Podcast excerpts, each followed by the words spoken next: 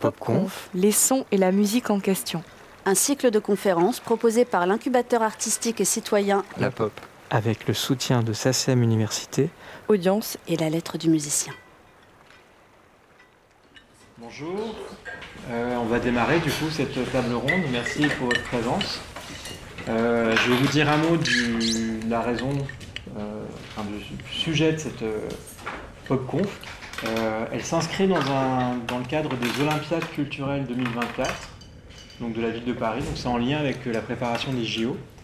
Et le principe de ces Olympiades, c'est effectivement d'articuler euh, le secteur euh, enfin, la création artistique, le secteur culturel, avec les pratiques sportives.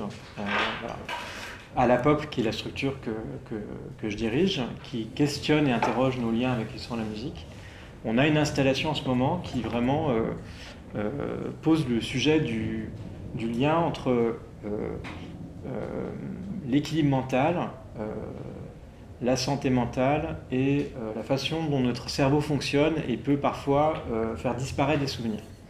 Et donc tout de suite, on s'est posé la question de qu'est-ce qu'on pourrait euh, imaginer euh, euh, avec des sportifs? Donc on, s'est questionné sur les liens entre, entre euh, effectivement la pratique sportive et la pratique artistique. Et assez vite, on s'est euh, on s'est posé la question du, effectivement de... on utilise le terme performance à la fois dans le sport et dans la pratique artistique.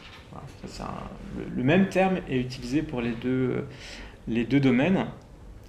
Et tout de suite, nous, on s'est dit, bon, mais en fait, la performance euh, artistique, bon, on la connaît, on- elle est pratiquée depuis les années 50, 60, enfin surtout 60, euh, dans le domaine plutôt des arts visuels, puis dans la chorégraphie, ou un peu premier moment.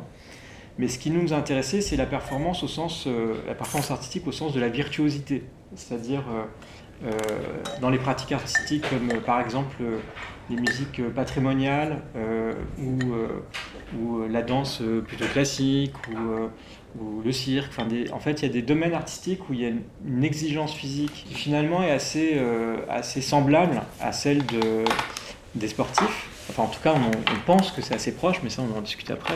Je pense qu'il y a beaucoup de nuances. Euh, en tout cas, il y a l'idée d'exécuter euh, un geste, en l'occurrence artistique, qui réclame beaucoup de préparation euh, et en tout cas un état aussi, on va dire, mental assez particulier qui fait que le corps peut, peut exécuter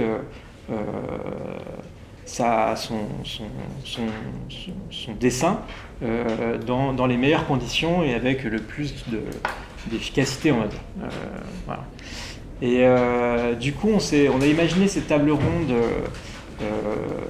il y a peu de temps et on s'est dit qu'il fallait réunir à la fois des sportifs et des artistes autour de ce sujet pour témoigner d'une part de leur expérience personnelle, parce qu'en fait, quand on est sportif, on se prépare pas, euh, enfin, on a des modes de préparation euh, divers. Il y a la question de la préparation mentale, euh, et il se trouve que dans le domaine artistique, on connaît un peu moins ces métiers de préparateurs mentaux, mais c'est des métiers qui existent. On a une personne qui va nous en parler tout à l'heure.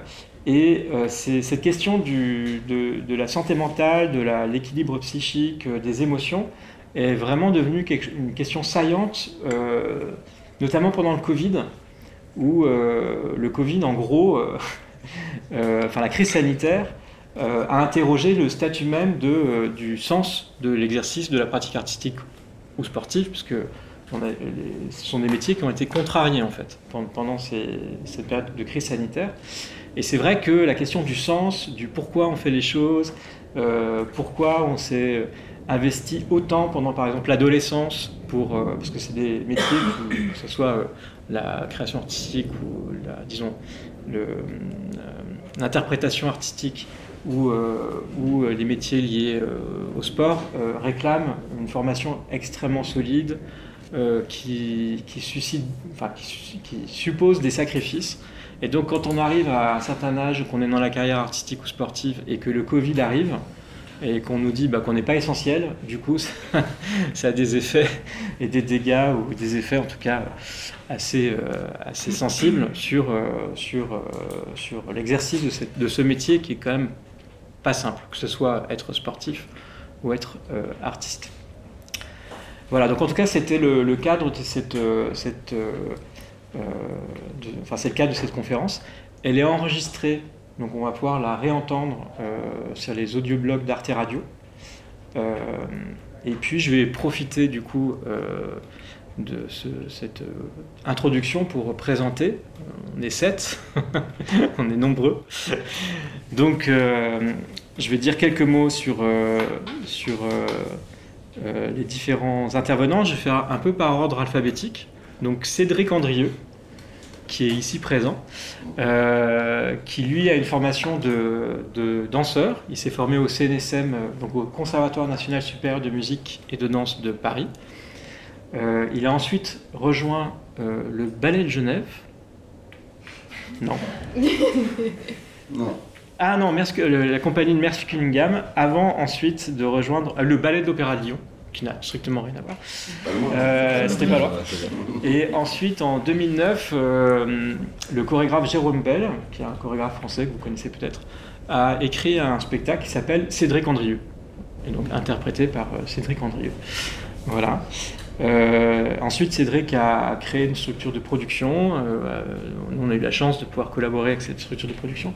Et Cédric est maintenant directeur des études chorégraphiques du CN- CNSM DP, Conservatoire national supérieur de musique et de danse de Paris. Voilà. Euh, après, tu pourras compléter. Non, euh, à mes côtés, Arnaud Assoumani, qui lui est athlète professionnel. Euh, il est spécialiste du saut en longueur et du triple saut. Il a eu plusieurs médailles, enfin c'est un multimédaillé de plusieurs Jeux olympiques. Euh, Paralympiques.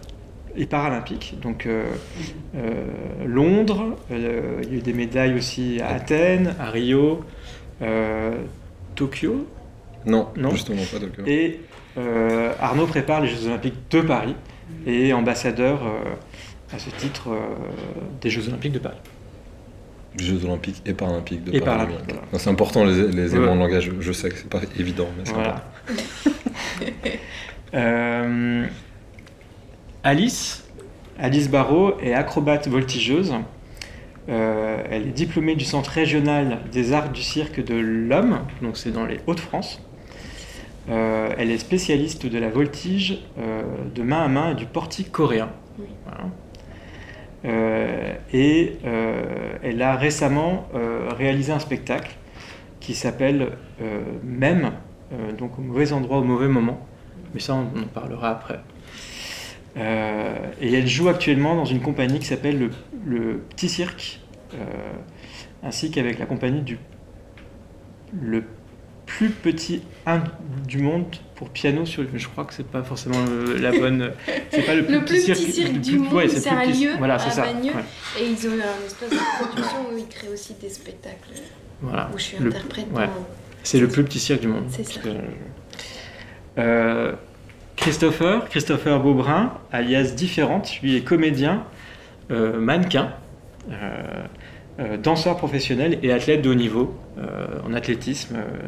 c'est aussi quelqu'un qui pratique le, le triple saut et le saut en longueur, je crois. Makis Chamalidis, lui est docteur en psychologie. C'est un de nos deux experts ce soir. Donc il est expert en psychologie de la performance et coach de sportifs et d'artistes professionnels. Euh, il a écrit plusieurs ouvrages, euh, euh, dont celui de Splendeur et misère des champions. Et il est co-auteur d'un ouvrage qui s'appelle dans la, dans, Champion. Champion dans la tête. Voilà. Donc on en reparlera, parce que évidemment, ça vient aussi questionner la pratique artistique indirectement. Élise, qui nous a rejoint à cette table ronde, est chanteuse lyrique et comédienne.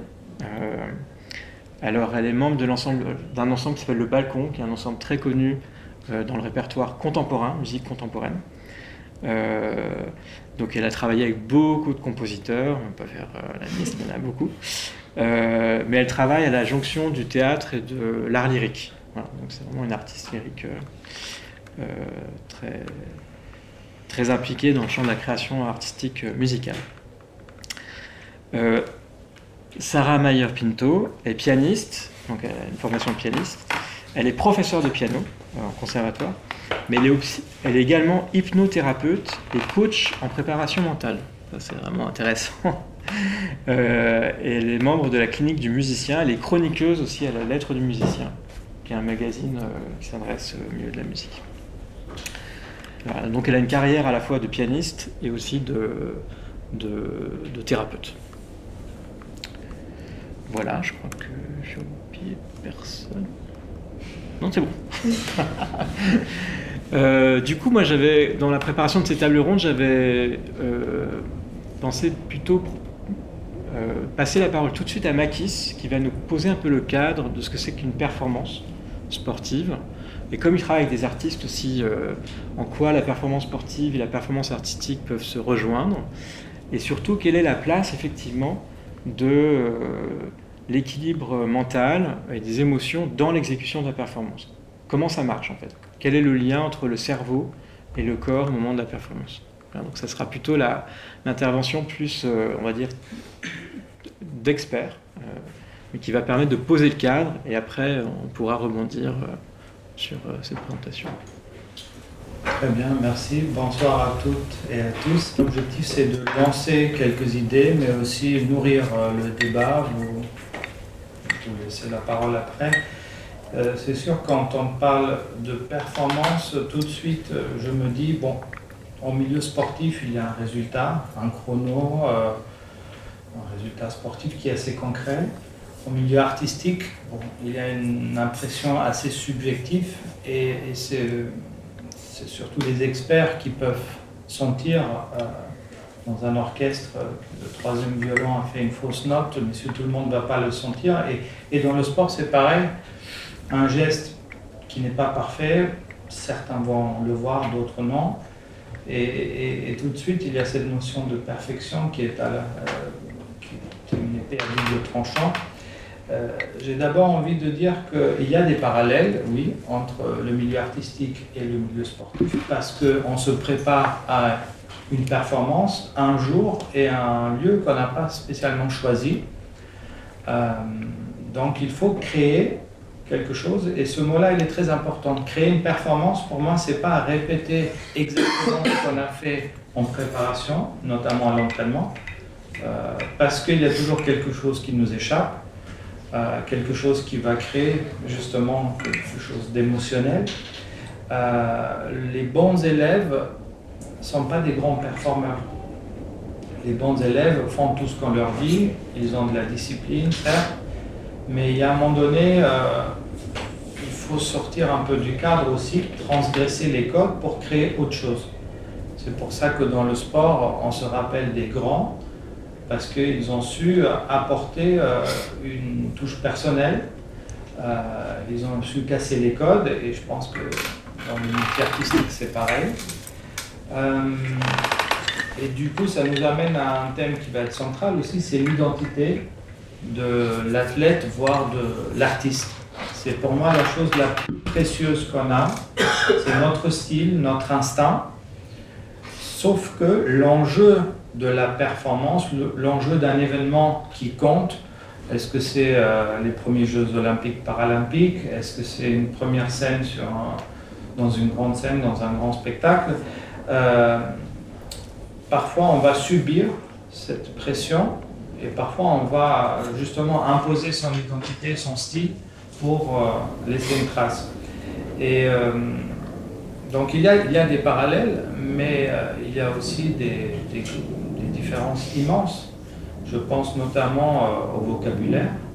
En milieu sportif, j'ai l'impression, comme dans une chaîne de radio, on écoute toute la journée 20-30 chansons, c'est toujours les mêmes. Il y a un vocabulaire assez limité qui commence à se, à se dénouer, à se, se développer mais ça tourne beaucoup autour de c'est dans la tête, euh, t'as pas confiance, concentre-toi, fais-toi plaisir. Sauf que avec ces stéréotypies langagières, on va pas pouvoir aller très loin parce que la performance n'est ni mathématique ni mystérieuse. On peut la traquer si on regarde sous toutes les coutures, mais il faut, il faut avoir un regard pluridisciplinaire aussi. Euh, après, je ne vais pas m'étaler, mais il y a encore 20 ans, un entraîneur savait entraîner. Aujourd'hui, un entraîneur dans le haut niveau, et je pense c'est pareil pour, les professeur, il faut savoir, travailler en équipe, il faut savoir déléguer, il faut savoir euh, être dans l'empathie, il faut euh, savoir choisir un bon nutritionniste ou un bon préparateur mental. Et ces compétences-là, bah, il faut aussi savoir les acquérir. Donc ce n'est pas que des sportifs qu'on va parler, mais aussi de leur entourage, et pareil pour les artistes. Donc euh, ça, c'est une première chose. La performance, après, j'irai aussi sur le versant du mental. D'un point de vue mental, pour moi, une performance, c'est s'exprimer, exprimer son talent sous pression. Et deuxièmement, tenir dans la durée. Parce que n'importe qui entre nous est capable de faire une, une, performance importante un jour, une fois ou deux fois par an, mais est-ce qu'on est capable de tenir ça régulièrement? Ça, c'est la grosse différence entre les grands et les moins grands sportifs et artistes, je pense. Donc, euh, performance, euh, ça c'est une première chose pour, pour entrer un peu dans ce sujet-là. Je vais quand même revenir rapidement sur l'identité parce que je pense que l'instinct, c'est la chose la plus précieuse qu'on a. Et quand on ne s'écoute pas, on ne reste pas fidèle à son style, on fait autre chose, on se précipite, on est inhibé, parfois on surjoue, on rajoute, on veut trop en faire et c'est là on se mélange les pinceaux. Donc je pense c'est un peu euh, le cliché des, des, grands films de, de boxe. Dans ces films-là, Rocky et compagnie, il y a toujours la veille de combat une scène où le, le protagoniste il n'est pas spécialement en confiance et comme par hasard il y a quelqu'un qui vient lui rappeler n'oublie pas qui tu es, d'où tu viens, euh, ce que tu as fait pour arriver jusque-là. Mais c'est un, une connexion avec son être le plus intime, c'est pourquoi je suis là. Et finalement, c'est vrai, on parlera tout à l'heure aussi, la pandémie, elle a eu ce mérite de nous faire poser ces questions-là. Mais pourquoi? Pourquoi aller jouer au tennis, pourquoi euh, être enfermé dans une chambre d'hôtel pendant une semaine, faire deux tests par jour? Et ça a permis à certains d'aller de la performance à tout prix vers la notion du bien-être, on en parlera tout à l'heure. Euh, donc voilà, performance, et après je vais, vous passer la parole, performance, identité, et je dirais aussi euh, un phénomène assez courant. Moi, quand j'ai commencé il y a 25-30 ans, on était 10-15 en France à travailler sur le mental. Aujourd'hui, euh, c'est des milliers de personnes qui interviennent, et c'est très bien comme ça. Mais j'ai quand même constaté que pendant la pandémie, il y en a pas mal qui se sont tournés aussi vers des psychologues parce qu'il y avait une souffrance, il y avait un manque, il y avait euh, une question de, de, quête de sens. Et euh, ce qui va être intéressant tout à l'heure aussi avec Marion. Sarah. Ah, Sarah, pardon, excuse-moi. C'est joli aussi, Marion. Ah, c'est le nom de famille? Non, non, Maillère, Sarah Maillère. Ah, pardon. Alors, Sarah, elle va nous parler aussi de l'approche la, mentale, de l'hypnose, du coaching. Euh, et c'est un phénomène qui est en voie de développement, effectivement, au milieu artistique. De plus en plus d'acteurs, de, de plus en plus de comédiens, de plus en plus de musiciens, de danseurs vont aller chercher des compétences pour justement être mieux préparés et pouvoir délivrer cette performance, être eux-mêmes, s'exprimer son talent quand on est attendu. Parce que tout le monde peut chanter sous sa douche, mais quand il y a des gens qui viennent vous voir, qui, ont des attentes, c'est plus la même chose. Donc je pensais bien que chacun puisse aussi s'exprimer autour de ces thèmes-là. J'ai sûrement oublié des, des, choses, mais le but c'est que vous aussi, euh, vous puissiez évidemment euh, nous questionner ou participer ou faire vos commentaires. Ça vous va? Mmh. Pe Peut-être j'aurais tendance à passer la parole tout de suite à Sarah pour qu'elle nous raconte justement comment elle a fait, quel chemin elle a, elle a, elle a emprunté pour, euh, pour passer de, de, la pratique euh, pianistique euh, d'une musicienne qui fait des récitals, qui a une carrière de pianiste, et qui devient donc enseignante aussi. Mais comment elle a cheminé donc de cette pratique, on va dire musicale, artistique, à celui de thérapeute Ça m'intéresse et à quel moment et, qu'est-ce qui, qu'est-ce qui vous a amené à ce, à ce métier, à l'exercice de ce métier? Voilà. Euh, bah, moi, du coup, j'ai une formation assez classique dans le monde de la musique, donc conservatoire supérieur à Genève et à Londres. Et à la fin de mes études à Genève, j'ai rencontré une psychologue du sport, justement, qui était la psychologue de l'équipe de ski suisse. Donc elle les accompagnait régulièrement. Et elle est venue faire une intervention pour les musiciens d'orchestre à la base. Et puis j'avais demandé une dérogation en tant que pianiste pour assister à cette, à cette conférence. Et il y a eu un vrai coup de foot, je dirais, avec cette femme. Et, et elle m'a accompagnée parce que c'était une année où j'avais beaucoup de concours. Et ça a été, euh, enfin, elle a changé clairement ma vie en tant que femme et évidemment du coup en tant que, en qu'artiste. Et je me suis toujours dit qu'un jour je ferais comme elle en fait. J'accompagnerais aussi euh, les musiciens euh, parce que je sentais vraiment qu'il y y avait un besoin. Donc j'ai fini mes études, j'ai passé tout ce qu'il fallait pour être professeur et j'ai été confrontée à mes élèves qui aussi avaient ces problèmes de trac, surtout les, grands, parce que les petits, il y a une certaine naïveté. Mais très vite, j'ai compris qu'il me fallait des outils pour pouvoir aussi accompagner mes élèves. Donc je me suis inscrite en école de coaching euh, classique, qui n'a rien à voir avec le coaching, enfin ça n'existe pas de toute façon du coaching de musicien. Et puis voilà, de fil en aiguille, euh, je me suis spécialisée en coaching de musicien et après euh, en hypnose, et puis du coup l'hypnose du musicien. Et, du, et du, coup, est-ce qu'il y a d'autres d'autres personnes qui exercent ce métier, qui sont musiciens, ou est-ce que c'est la préparation mentale, c'est quelque chose qui se déploie dans le, dans le milieu de la artistique ou Oui, alors on en voit de plus en plus. Et j'ai envie de dire que c'est comme, euh, c'est comme tout. Enfin, il y a, y a, un peu de toutes les écoles, mais je dirais que de, de personnes un peu avec ce profil-là, euh, j'ai à peu près 5-6 noms en tête. C'est quand même extrêmement réduit mmh. euh, parce que c'est très tabou. autant on voit un sportif avec son coach, avec son préparateur mental, et c'est quelque chose qui est acté et qui est normal. Autant, euh, moi, les, gens viennent me voir parce qu'ils m'ont, entre guillemets, googlisé. C'est extrêmement rare que les gens viennent me voir parce que on leur a dit que euh, tel musicien avait fait une séance avec moi et que donc voilà, je dois m'arranger pour que les musiciens ne se croisent pas entre les séances. Voilà, il y a vraiment cette notion de, un peu de honte, alors que moi je trouve que c'est plutôt une relation euh, saine et, et, une attitude, oui, très saine par rapport à l'instrument. Mais ce côté tabou fait que euh, c'est pas encore très développé. Et euh, pour le coup, ça commence à, l'être dans tout ce qui est bah, justement conservatoire supérieur, où on commence à mettre en place euh, de plus en plus des séminaires et des, des pôles un peu sur le bien-être du musicien. Et donc moi, je travaille à la clinique du musicien, qui est la seule clinique en Europe véritablement spécialisée dans le monde de la musique, donc avec des, des, des kinés, des ostéos, des ORL, des chirurgiens de la main. Et donc je suis la seule personne qui, qui, n'est pas un médecin. Mais du coup, j'accompagne, par exemple, un musicien qui va avoir une dystonie, qui va être confronté à, des problèmes du coup de trac ou de, dans son quotidien de rapport à l'instrument. On va travailler sur l'image qu'il va avoir de son instrument, sur l'estime de soi ou des choses comme ça.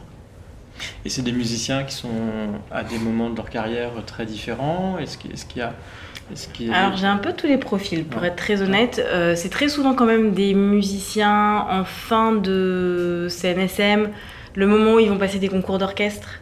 En général, ils en ont passé quelques-uns et ça marche pas, et donc du coup là, il y a une reprise de conscience. Ça peut être aussi euh, des musiciens, musiciennes, beaucoup qui sont à un, tournant de leur carrière, où elles deviennent mamans, et, où il, y a plein de questions qui, se posent sur la suite de leur carrière. Et puis après, il y a vraiment le, musicien qui a eu euh, un problème de santé. Euh, qui l'a euh, handicapé et du coup le rapport à l'instrument, le rapport à sa passion qui est complètement, complètement chamboulé et donc du coup comment est-ce qu'il peut gérer ça hmm. voilà. J'aurais tendance à me tourner vers Arnaud. quand on est un sportif comme ça de très haut niveau et où il y a une pression, puisque on l'évoquait tout à l'heure du résultat, etc. Est-ce qu'il y a une, mode de préparation enfin, Est-ce que, par exemple, dans votre parcours, vous avez vu les modes de préparation évoluer Ou est-ce que c'est toujours un peu les mêmes? Et est-ce que la question, effectivement, de la psychologie ou de la part émotionnelle est quelque chose qui commence à se... À se à être un sujet euh, au sein, enfin, dans la communauté des sportifs ou, est-ce que c'est quelque chose qui est plutôt évacué euh, euh, bonsoir à toutes et à tous. Euh, effectivement, alors moi ça fait depuis maintenant 2003 que je suis à haut niveau, ça fera bientôt 20 ans. Euh, oui, il y a eu une grosse évolution et en fait, lorsque je t'entends parler aussi, je, me dis que cette acculturation-là, elle a plusieurs niveaux et euh, dans ce que tu décris qui se passe dans le milieu artistique, ça se passe également toujours dans le milieu sportif. Et Makis pourrait en, témoigner également, parce qu'il y a différents niveaux, il y a différents niveaux dans le sport. Il y a des niveaux professionnels. Moi, en réalité, normalement, on ne m'appelle pas un sportif professionnel. J'ai une approche professionnelle. Je vis de, ma passion, je vis de mon sport. Euh, mais l'écosystème qu'on doit créer, l'équipe qu'on doit créer, va être complètement différent d'un sport professionnel comme les sports d'équipe, ou bah, le football par exemple, mhm. on peut voir le plus, mais des sports professionnels comme, comme le tennis ou le golf, où au final, il y a déjà cette prise en compte euh, du mental dans la performance, dans la, dans la préparation depuis très longtemps. Euh, dans l'athlétisme, quand je suis arrivé, je pense que c'était assez inexistant. J'ai l'impression les coachs étaient un peu les, préparateurs mentaux, c'est eux qui allaient, qui allaient faire la, pluie et le beau temps un petit peu en fait mmh. euh, chez, chez, les athlètes. Euh, et donc il y a eu une, grande évolution et il y a besoin d'acculturation, mais cette acculturation, j'ai envie de dire, elle va aussi avec la vitesse euh, avec laquelle la société prend en charge ces questions sur la santé mentale, sur les émotions, sur le lâcher-prise, sur le bien-être, qui sont au final, j'ai l'impression, assez récentes en France dans les pays anglo-saxons ou même au Canada par exemple, on peut voir qu'ils sont bien plus avancés sur ces questions-là. Euh, on peut aussi, euh, il y a toutes les questions de compréhension de, je pense, de qui on est, euh, et donc et aussi de compréhension de comment son cerveau fonctionne, et donc tout ce qui peut être cognitif, qui est encore à un autre niveau. donc je pense qu'au niveau des émotions, effectivement, c'est un peu plus pris en compte, mais dans le sport, c'est quelque chose qui, qui fait peur, je pense encore. Euh, le fait, on, sait que les émotions, elles sont là, elles ont besoin d'être présentes.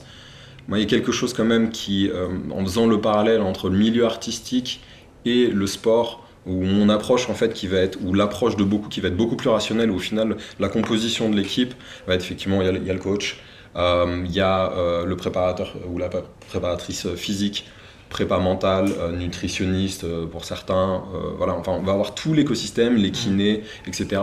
Et c'est marrant parce qu'effectivement, on s'est rencontrés en, centre de rééducation. Et en centre de rééducation, il y a aussi des danseurs, des danseuses de l'Opéra de Paris. Et on voit la différence entre, dans l'hygiène de vie, au final, qui est complètement différente, où ils ont bah, ils vont stresser leur corps de la même manière que n'importe quel sportif de haut niveau, avec la dimension artistique en plus et une exigence aussi qui est très très pointue.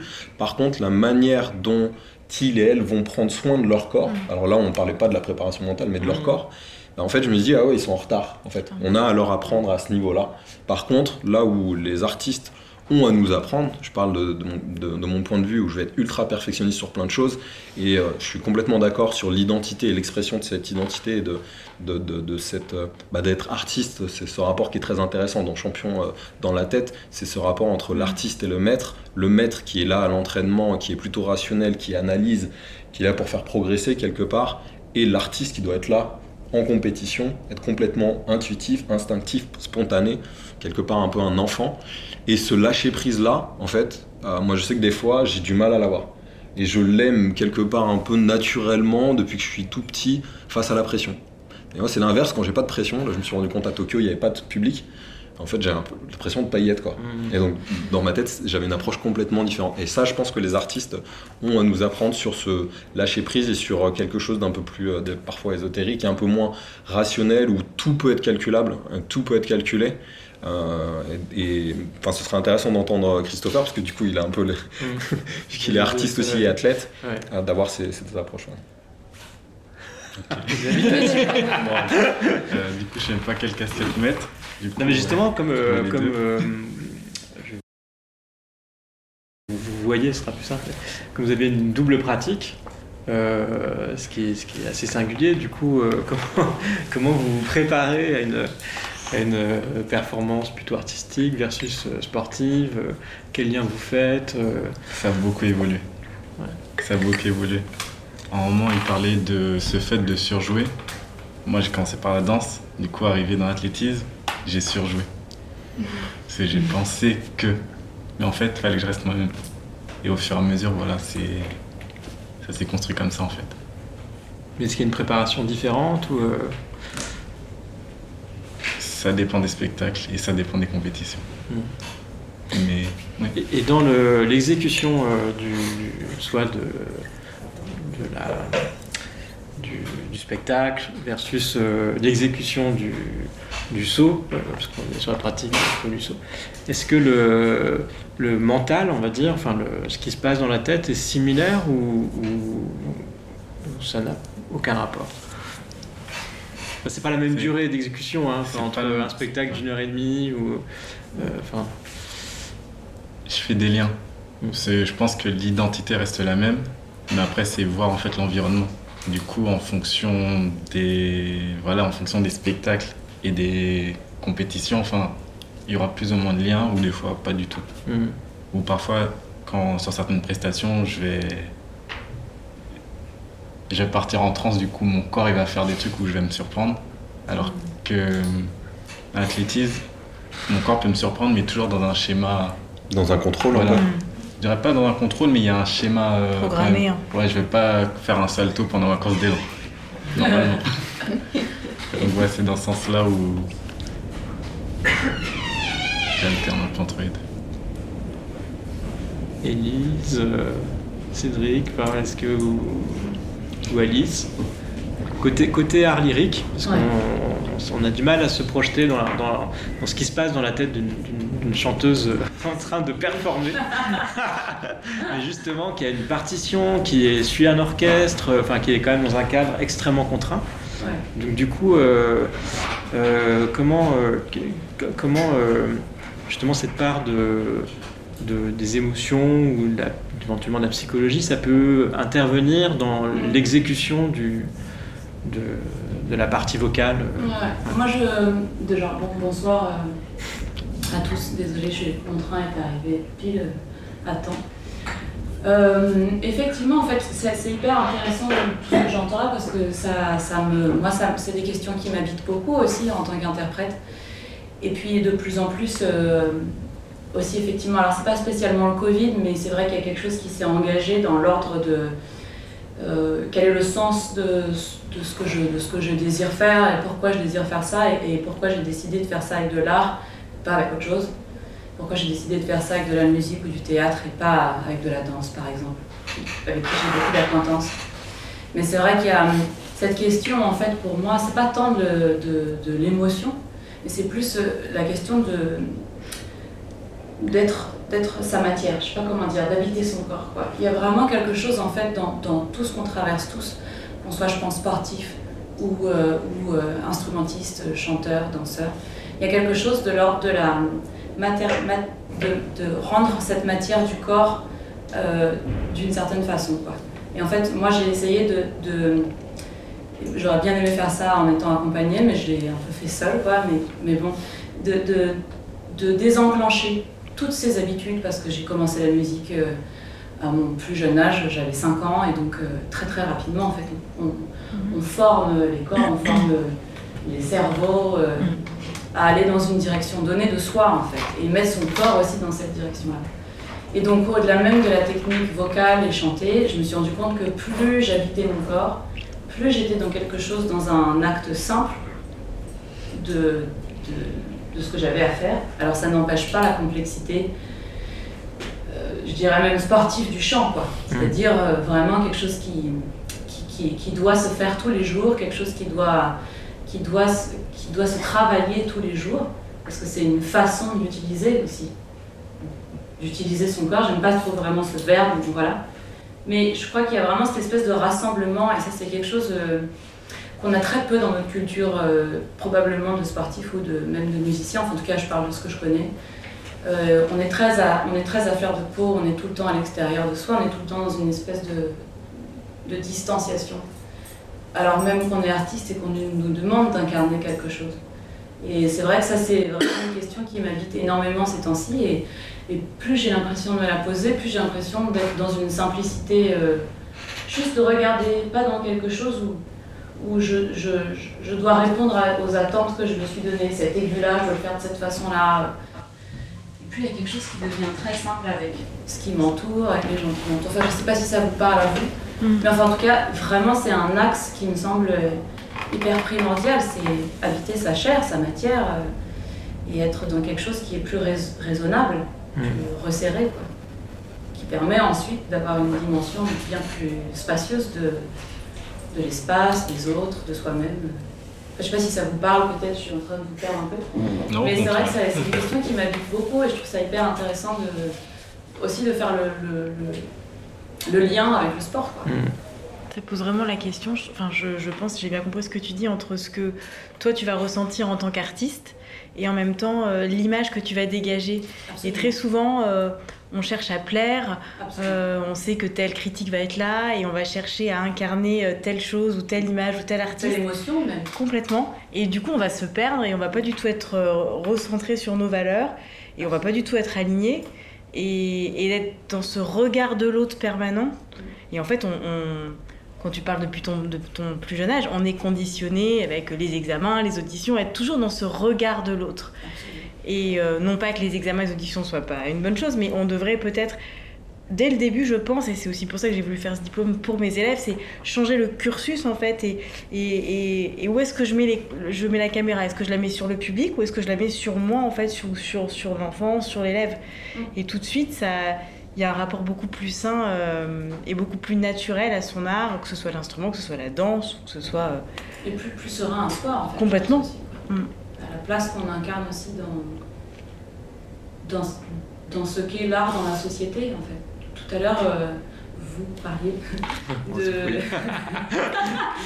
Euh, tout à l'heure, tu parlais de, de- de justement cette question d'être essentiel. Euh, ça a été une question qui a été qui est très douloureuse, effectivement. Ah bah. quoi. Et qu'est-ce qui est essentiel aussi à soi de faire ça, avant toute chose? Enfin, et, et donc ça prend sa place aussi dans la société. Et c'est ce geste-là euh, qui est, je, je- je- je pense, salvateur pour, euh, pour l'art en général. En règle générale. Je sais pas. Non, si, euh, après. euh, donc, euh, Cédric, Cédric. Bonjour à toutes et à tous. Euh, très, très, intéressant tout ça. Euh, non, mais ce que je trouvais intéressant, en tout cas, dans le, de, de- de commencer une conversation entre des artistes, des artistes interprètes et euh, des sportifs de haut niveau, euh, et effectivement, pe- peut-être que, que, que le, le danseur ou la danseuse classique, en comparaison avec le danseur ou la danseuse euh, contemporaine, on va être un peu différent à, à cet endroit-là, notamment sur les enjeux de performance. Et, euh, et je suis très très intéressé par le, le cirque aussi, parce qu'il y a quand même cette notion de d'ultra performance et de danger, même presque. Mhm. Et moi, quand, quand je suis allé enseigner par exemple euh, au, au CNAC, euh, y a- y a- parce qu'évidemment, pour le danseur classique, il y a cette notion de danger. Il y a cette notion de l'entorse, il y a cette notion de l'aléatoire, euh, de j'ai réussi à faire quatre pirouettes, est-ce que je vais réussir encore à les faire que en danse contemporaine, on va beaucoup moins retrouver. Et, et du coup, on va plus retrouver des enjeux de- d'identité, de, de, de regard de l'autre, etc. Euh, et, euh, et on l'a tous vu, on a tous vu des, des images de, euh, de coureurs euh, s'effondrer avec un ballon d'Achille qui pète. euh, enfin, de- de- et, et ça, il y a quand même quelque chose dans, dans, dans la préparation mentale, euh, comment, comment on aborde le, potentiel danger.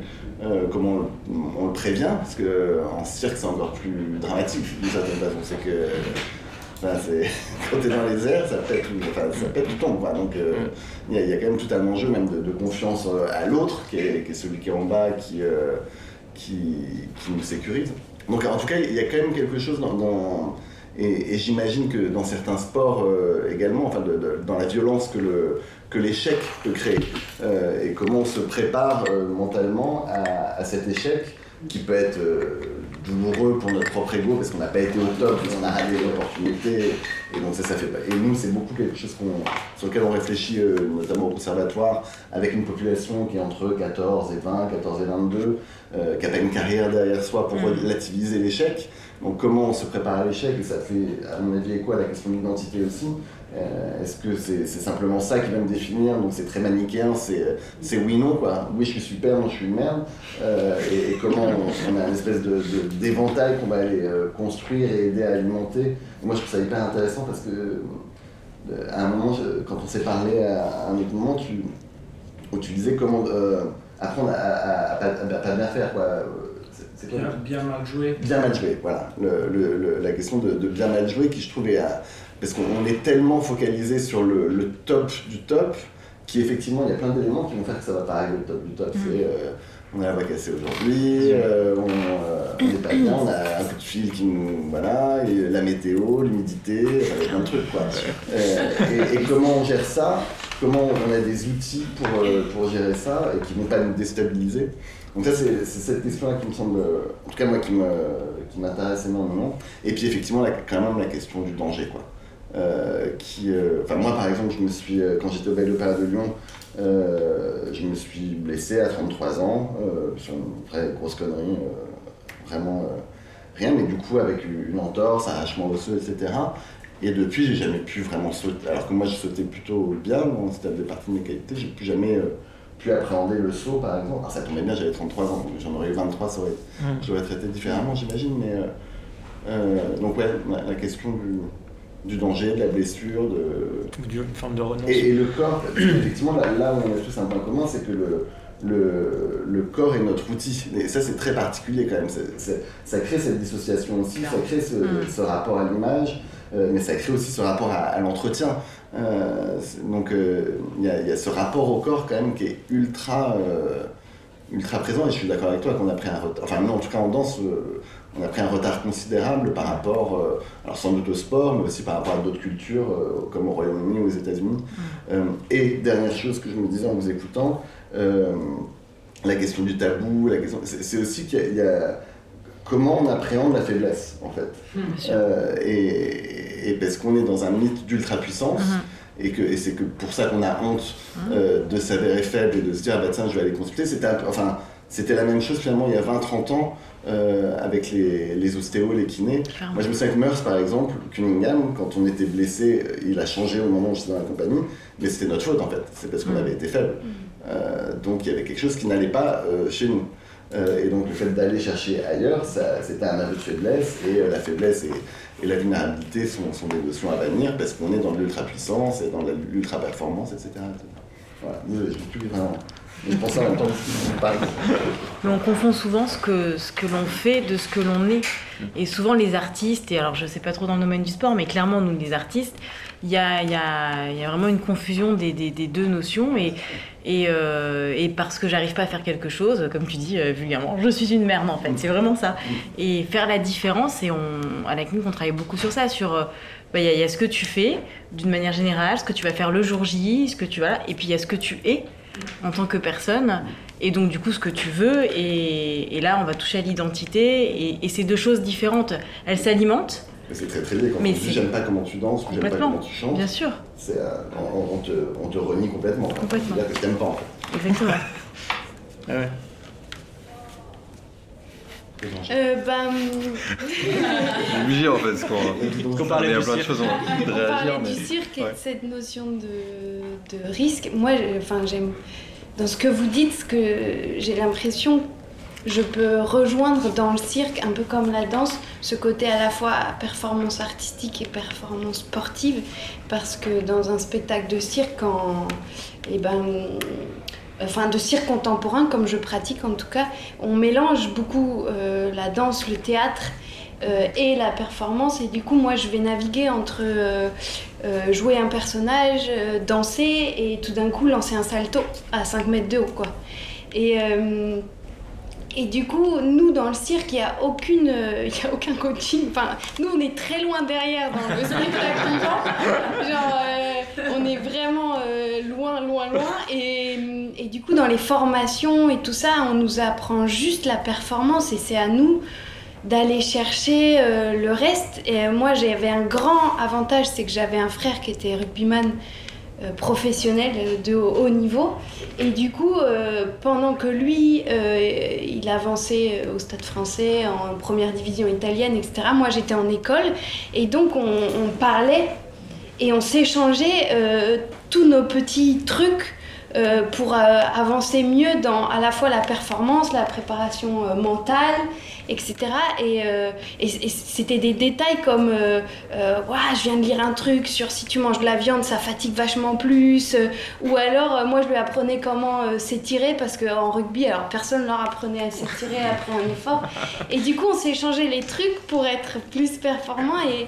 Et, donc, j'ai toujours vu, en tout cas peut-être grâce à mon frère, j'ai toujours vu le cirque comme un sport de haut niveau qui n'était pas reconnu comme tel.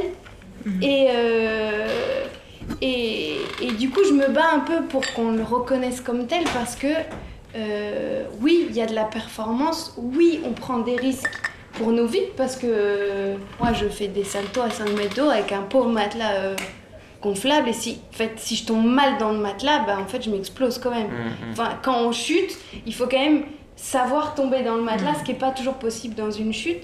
Donc euh, il y, a, il y a le risque de la blessure aussi, comme euh, pour tout le monde ici.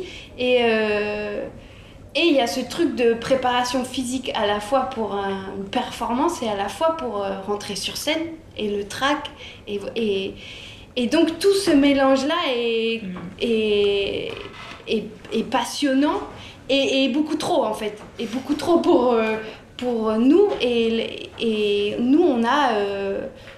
Enfin voilà, on n'a pas de, de, de coaching, on n'a pas de staff médical, euh, on n'a pas, on pas tout ça. Et donc, euh, mais je pense, comme tu disais tout à l'heure, Arnaud, je pense que c'est. euh, enfin, les circassiens que je côtoie, ils créent eux-mêmes leur, leur petit cercle euh, de d'acupuncteurs, de psychologues, de machin, de trucs pour, euh, pour être aidés le, le mieux possible. De, et, et voilà, je. Enfin, et- Non, mais moi, ça, ça me posait la question de, de- de la revendication de, de sportifs de haut niveau. ouais. Enfin, en quoi est-ce que c'est. C'est une- c'est pour la reconnaissance, c'est pour la reconnaissance, c'est pourquoi? Parce qu'il y a beaucoup d'anciens sportifs de haut niveau, notamment. J'allais te poser la question. Toi, tu viens pas de la gym, Non, moi je Ah. viens de la danse. tu viens de la danse, ok. Ouais. Donc plutôt de l'univers artistique. C'est Et, ça. et, et effectivement, c'est une bonne question. Pourquoi t'aimerais, par exemple, euh, être- Considéré comme sport de niveau Eh ben parce que, euh, euh, par exemple, en parlant avec mon frère, mais où là, quand je vous écoute, euh, il y a un truc que je trouvais injuste dans le fait que, à la fois dans le milieu des arts vivants, on, commence à émerger dans le cirque contemporain, mais on est encore bien moins reconnu que la danse, le théâtre ou la musique. Et, dans le, et de l'autre côté, dans le côté du sport, on n'est on n'est pas, bon, on n'y est pas du tout. Quoi. Et, et donc, euh, dans tout ce qui est euh, bah ça, médecine par exemple, euh, nutrition, psychologue, coaching, bah, en fait, on nous rit au nez. Et, et nous, on, enfin, c'est intéressant parce que il y a pas mal de chercheurs qui commencent à chercher maintenant et qui commencent à nous interroger maintenant, nous circassiens, pour voir comment on gère la médecine ou, ou le médical des corps euh, circassiens, par exemple. Mais tu vois, pour moi, l'idée, c'est de faire monter en compétence un milieu. Parce que la- c'est en ça que la danse était très, très loin aussi, même si c'est plus reconnu institutionnellement, etc. Mais en termes de médecine, c'était la catastrophe. Donc, c'est comment, effectivement, on, se, on, on- on prend pour modèle le, le sport de haut niveau, et il ne faut pas se mentir, parce qu'il y a des enjeux financiers qui sont bien autres euh, que ceux de la danse ou du cirque, euh, et comment on profite de, de- de ce que ça apporte dans un écosystème, et comment on, on se bat un peu pour euh, mutualiser. Mais en tout cas, nous, avec notre, le, le médecin qui, qui est au conservatoire, c'est toujours une question, la question de athlètes, sportifs de haut niveau, les danseurs, comment, pourquoi on va chercher une appellation, c'est quoi derrière ça, qu'est-ce qu'on cherche. Euh, après, il y a des, des choses très administratives. hein, euh, euh, la question d'être reconnu, enfin, notamment pour l'éducation nationale, euh, et l'aménagement des cursus, euh, elle est beaucoup plus simple quand on est reconnu sportif de niveau. Ou, ou par rapport aux Outre-mer, par exemple, il y a beaucoup plus d'argent euh, pour permettre que des, des personnes ultramarines viennent étudier ou pratiquer dans l'Hexagone que la culture. Enfin, bon, donc il y, a- il y a ces choses-là, mais nous, il faut juste qu'on y remédie. Oui, oui, c'est ça. Mais par exemple, pour donner un exemple euh, concret, quand j'ai été blessée euh, avec mon frère, euh, on a, moi, j'ai pu rentrer dans un centre de rééducation qui prenait en charge euh, euh, par le biais de mon frère, parce qu'il était rugbyman. Sinon, moi, toute seule, artiste de cirque, euh, en fait, personne m'ouvrait les portes des centres de rééducation. Et, et, et du coup, euh, parce que mon frère avait tout un staff et connaissait euh, Mhm. Philippe. Serrano de l'ADAPT à Châtillon, et ben en fait, on est rentrés tous les deux. Et ce qui est très drôle, c'est que maintenant, comme j'y ai passé deux ans et, et que j'ai enfin voilà, j'ai- j'ai fait découvrir le. La j'ai ouvert la porte et maintenant dès qu'il y a un blessé je dis va à l'ADAPT Et, et du coup, à la date, maintenant, ils reçoivent beaucoup de circassiens. Et, ça se sait de plus en plus. Et donc, ils ont, ils ont créé une, une espèce d'ouverture à ça. Ils viennent voir des spectacles pour mieux comprendre aussi ce qu'on nous demande. Et voilà. Mais ça rejoint un peu le Covid, euh, quand, quand on disait euh, cette notion de non essentiel Mhm. ou pas. Il y a aussi euh, la, la- la notion de, enfin tu diras mieux que moi, mais de besoin de reconnaissance en termes vraiment de, de besoin euh, intrinsèque. L'être humain a ce besoin d'être reconnu. Et, euh, et quand, enfin, quand on, a, on a été face à cette crise sanitaire, il y a eu déjà le côté non essentiel euh, qui, a, qui a chamboulé beaucoup de choses. Et puis le fait de ne pas être confronté au public, et c'est intéressant ce que tu disais par rapport à Tokyo, c'est ce, ce- ce- on, on a besoin de cette reconnaissance en tant qu'artiste, en tant que sportif, on a besoin de cette reconnaissance du public euh, pour se sentir euh, exister et donner aussi un sens à notre art, parce que notre but c'est quand même de transmettre et de donner.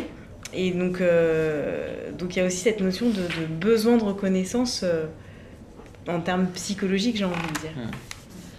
Bah, L'absence du public, euh, effectivement, pendant la, la- la crise sanitaire, ça, ça, ça a beaucoup questionné aussi, nous, nos pratiques j'allais dire, Bien sûr. professionnelles, puisqu'on a continué Mm. à présenter des créations, mais entre professionnels. C'est ça. Euh, donc, euh, qui pourtant est un public. Des fois, je change pas grand-chose. Dans certains Dans certaines pratiques artistiques, ouais.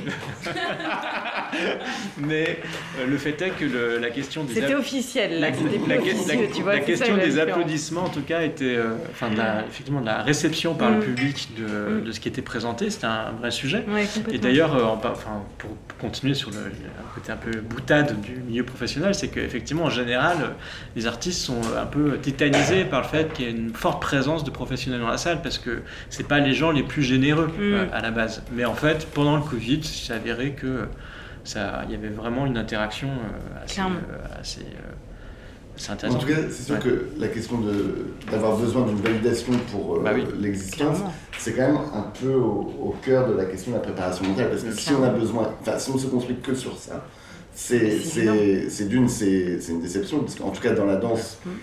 Ça, ça doit représenter 5% de ton activité, en Bien fait, euh, le rapport au public. Donc, euh, quid des 95 autres pourcents Comment tu les appréhendes et comment tu en leur donnes de la valeur et comment, du coup, toi, tu te donnes de la valeur. Et puis, c'est tout le rapport au maître euh, qui est nommé aussi. C'est comment on va chercher des validations à l'extérieur.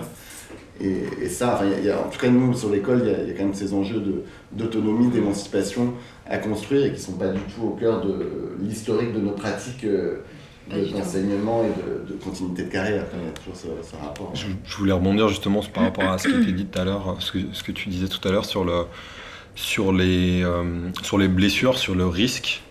Euh, et au final, des fois, j'ai l'impression que le risque est beaucoup plus facilement induit dans le sport euh, de haut niveau, surtout lorsque le corps est au centre de la performance. Lorsqu'on a des sports où on peut compenser, où on sait qu'il n'y a pas forcément énormément de blessures, mais dans plein de sports, on sait qu'en fait les blessures, ça fait partie du sport et qu'on, dans tous les cas, à un moment, ça va arriver. Et euh, on s'était rencontré avec Makis il y a un moment, c'était un petit peu avant euh, 2008, en 2007, et c'était un moment où j'avais euh, donc j'avais à peine euh, ouais j'avais à peine 20 ans et je, sortais, enfin j'avais toujours euh, des problèmes au dos depuis quasiment 4 ans, récurrents. Et c'était très intéressant parce que au final, ça m'a servi euh, derrière sur toute ma carrière. C'est une notion très simple, c'est d'accepter en fait sa condition, ce qu'on est aujourd'hui, et que ce soit la blessure. Et au final, bah, c'est comme ça, on ne peut pas tout contrôler. Accepter ce qu'on ne peut pas contrôler et agir sur euh, bah, là où on peut. Et donc sur là où on peut, c'est effectivement, bah, des fois, on va être un peu entrepreneur. Et ça va euh, dépendre des, des- du milieu, de l'organisation, qui ne dépend pas simplement de nous personnellement. Ce que tu euh, évoques, je pourrais te le dire par rapport au, au sport euh, paralympique, euh, au sport pour des personnes qui ont un handicap en France. Je pourrais te le dire pour tout un tas de disciplines de sport olympique où les fédérations sont très mal organisées. Et donc tu gagnerais rien à être euh, au statut sportif de haut niveau. Pour tes études, pas forcément non plus. Mais effectivement, c'est plutôt l'organisation et la montée en compétences euh, et l'écosystème en fait euh, dont on a tous et toutes besoin, que ce soit collectivement ou individuellement. On doit trouver cet équilibre en fait entre, euh, bah, entre le corps et l'esprit quoi, quelque part. Euh, et ce rapport du coup euh, avec, euh, avec le sens et la résilience par rapport aux blessures, où au final des fois je me dis né, alors moi je suis né, je suis né sans, sans avant-bras, c'est une agénésie, mais, c'est vrai pour toutes les personnes qui vivent des choses qui sont traumatisantes et qui doivent du coup surpasser, donc voilà, faire preuve de résilience, rebondir. Et en fait, j'ai l'impression que c'est quand même une capacité qui se développe, qui peut se développer en tout cas.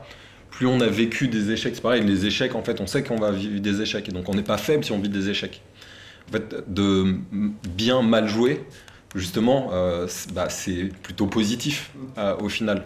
Euh, d'être, de, ouais, de, de bien vivre l'échec, même si dans tous les cas l'échec est, est- est- je pense, est compliqué et nous re-questionne, euh, peut-être pas aussi profondément qu'un Covid, mais un crise, une, une crise, une blessure ou un échec, moi me font à chaque fois repenser, ok, en fait, pourquoi je fais ça, quoi Mhm. Pourquoi je dépense tant d'années, tant d'heures? Parce que la différence, pour le coup, réellement, c'est que nous, on n'existe que euh, pendant les Jeux paralympiques, donc que tous les 4 ans. Mhm.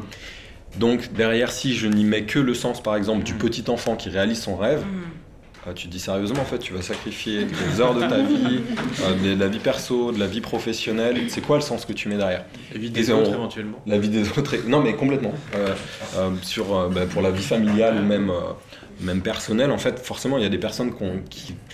Elles n'ont pas le choix, quelque part, elles sont un peu soumises à ça. Mais derrière, du coup, j'ai oublié ce que je voulais dire, euh, ça c'est- arrive c'est souvent. tous les quatre ans, quoi. Ouais. C'est tous les 4 ans et, euh, et, et, euh, et donc ce, oui, ce qu'on y met derrière, du coup, c'est c'est en lien euh, profond avec euh, bah, son identité.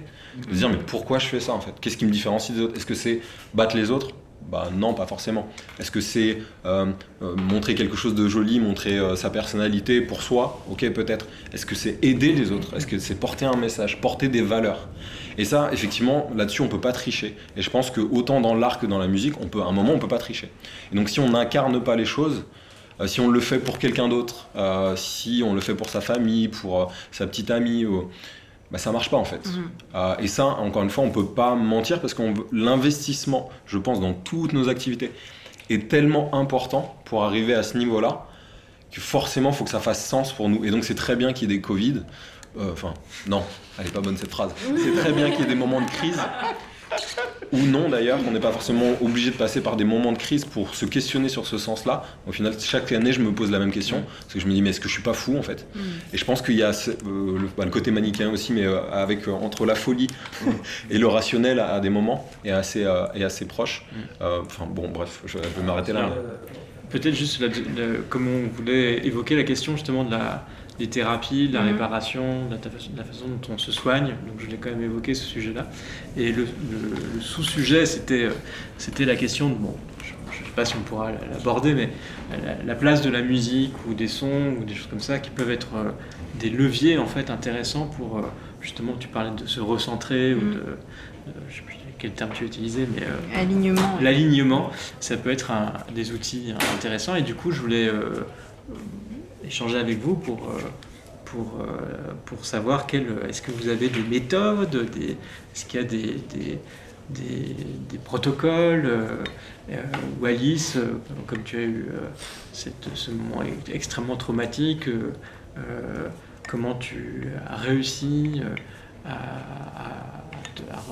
revenir dans ton métier, faire un spectacle sur ce traumatisme. Voilà, c'est des sujets que je voulais aborder avec vous aussi en, en deuxième partie. Parce que la musique euh, est au cœur de la pop. qu'on parle. Voilà. Moi, en tout cas, c'est pas du tout un- le- quand je l'ai utilisé la musique, c'était pas du tout un recentrement, c'était justement un déplacement. Hmm. C'était pour, euh, pour euh, avant un spectacle, avant un truc qui crée un track, etc. Hmm. Tout d'un coup, de mettre quelque chose qui a absolument rien à voir, qui me permet de, de relativiser un impact, de pouvoir me, me déplacer, c'était, c'était- ça a fait office de ça pour moi, le- la musique dans la préparation. quoi. Non, pour le coup, la musique, c'est leur problème. Donc, euh, Oui. je peux pas vraiment dire que ce soit ça qui va les. Oui, qui va les soigner. ça Voilà, après, on essaye de se reconnecter quand même un petit peu à ça. Moi, par le biais du coaching, où on va vraiment chercher les démons et, euh, et les zones d'ombre pour Mm. pas qu'elles ressurgissent euh, bah, à des moments euh, critiques, j'ai envie de dire. Et puis après, bah, via l'hypnose, euh, mais qui est aussi une forme de, coaching, où là, on va plus se connecter à l'inconscient et, euh, créer un espace. Et cet espace va nous permettre le, recul sur une situation, sur une perception, sur des sentiments qui vont faire que du coup, on va avoir euh, l'attitude appropriée au moment où on en aura besoin. Et, là encore, on travaille vraiment sur l'alignement euh, un peu tripartite, gérée de, il y a l'émotion, l'esprit, le corps. C'est vraiment essayer de, d'avoir cette congruence entre les trois. C'est vraiment bah, le maître, l'artiste et, et, et, le corps en fait. En danse, ça fonctionne aussi sur la question de la visualisation. Clairement. Tu mets dans ton lit, tu mets la musique de ta variation, tu vois, les, les, gros, les gros, trucs qui arrivent, effectivement, de, de, voir la musique comme une espèce de trame mm. euh, pour visualiser, mm. te visualiser, visualiser ce que tu souhaites faire. Ça, Moi, si je, je, me permets juste d'intervenir, parce que c'est un, effectivement, c'est quelque chose, euh, je trouvais ça intéressant, justement, cet alignement un peu euh, des, des, planètes parce que j'ai vécu une blessure euh, narcissique, psychologique et surtout très physique assez importante. Et en fait, de ça, je suis, justement, je ne me suis pas accrochée à la musique, mais je me suis accrochée à la vibration. Et mmh. en fait, pour moi, ça a été une façon de regagner du sens et aussi de la de, de l'envie à, à, retrouver en fait cet exercice euh, qui, a été, euh, enfin, qui a été pour moi un moment très douloureux où j'ai j'ai perdu absolument pied de tout ce que j'avais construit narcissiquement euh, aussi grâce au conservatoire, à l'époque où j'y étais, grâce à tout ce qu'on m'a inculqué que, en tant que chanteuse lyrique, que ça devait représenter aussi pour le monde extérieur. Et cette, cette, blessure, le fait de perdre ma voix, de ne plus être capable de, faire vibrer cet instrument, qui était à l'époque un instrument, en fait, j'ai essayé de, de le comprendre comme euh, une partie de moi-même et cette vibration que j'aimais, donc simplement quelque chose de très matériel, ça m'a permis en fait euh, bah, de faire un travail euh, très profond, hmm. de, de, aussi sur ma technique.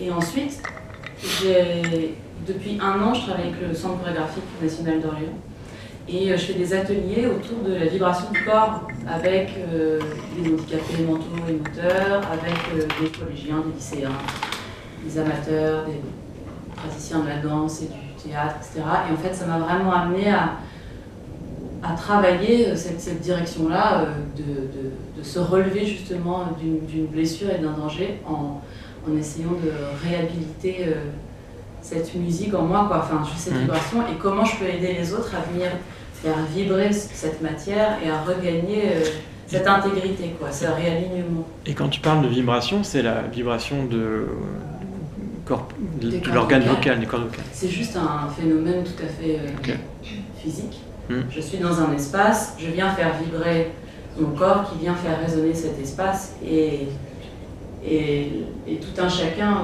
rentre dans cette vibration. Et donc, en fait, c'est comment on, comment on regagne un, quelque chose de très concret sur soi et de resserrer sur soi avec un phénomène physique très clair qui est émettre un son. Et aussi avec des instrumentistes. C'est un mmh. travail qui est hyper passionnant. C'est cette idée de vibration. Donc, tu parlais de la musique. C'est vraiment euh, ce, ce truc de mmh. revenir à soi et comment on se fait vibrer, comment on vibre.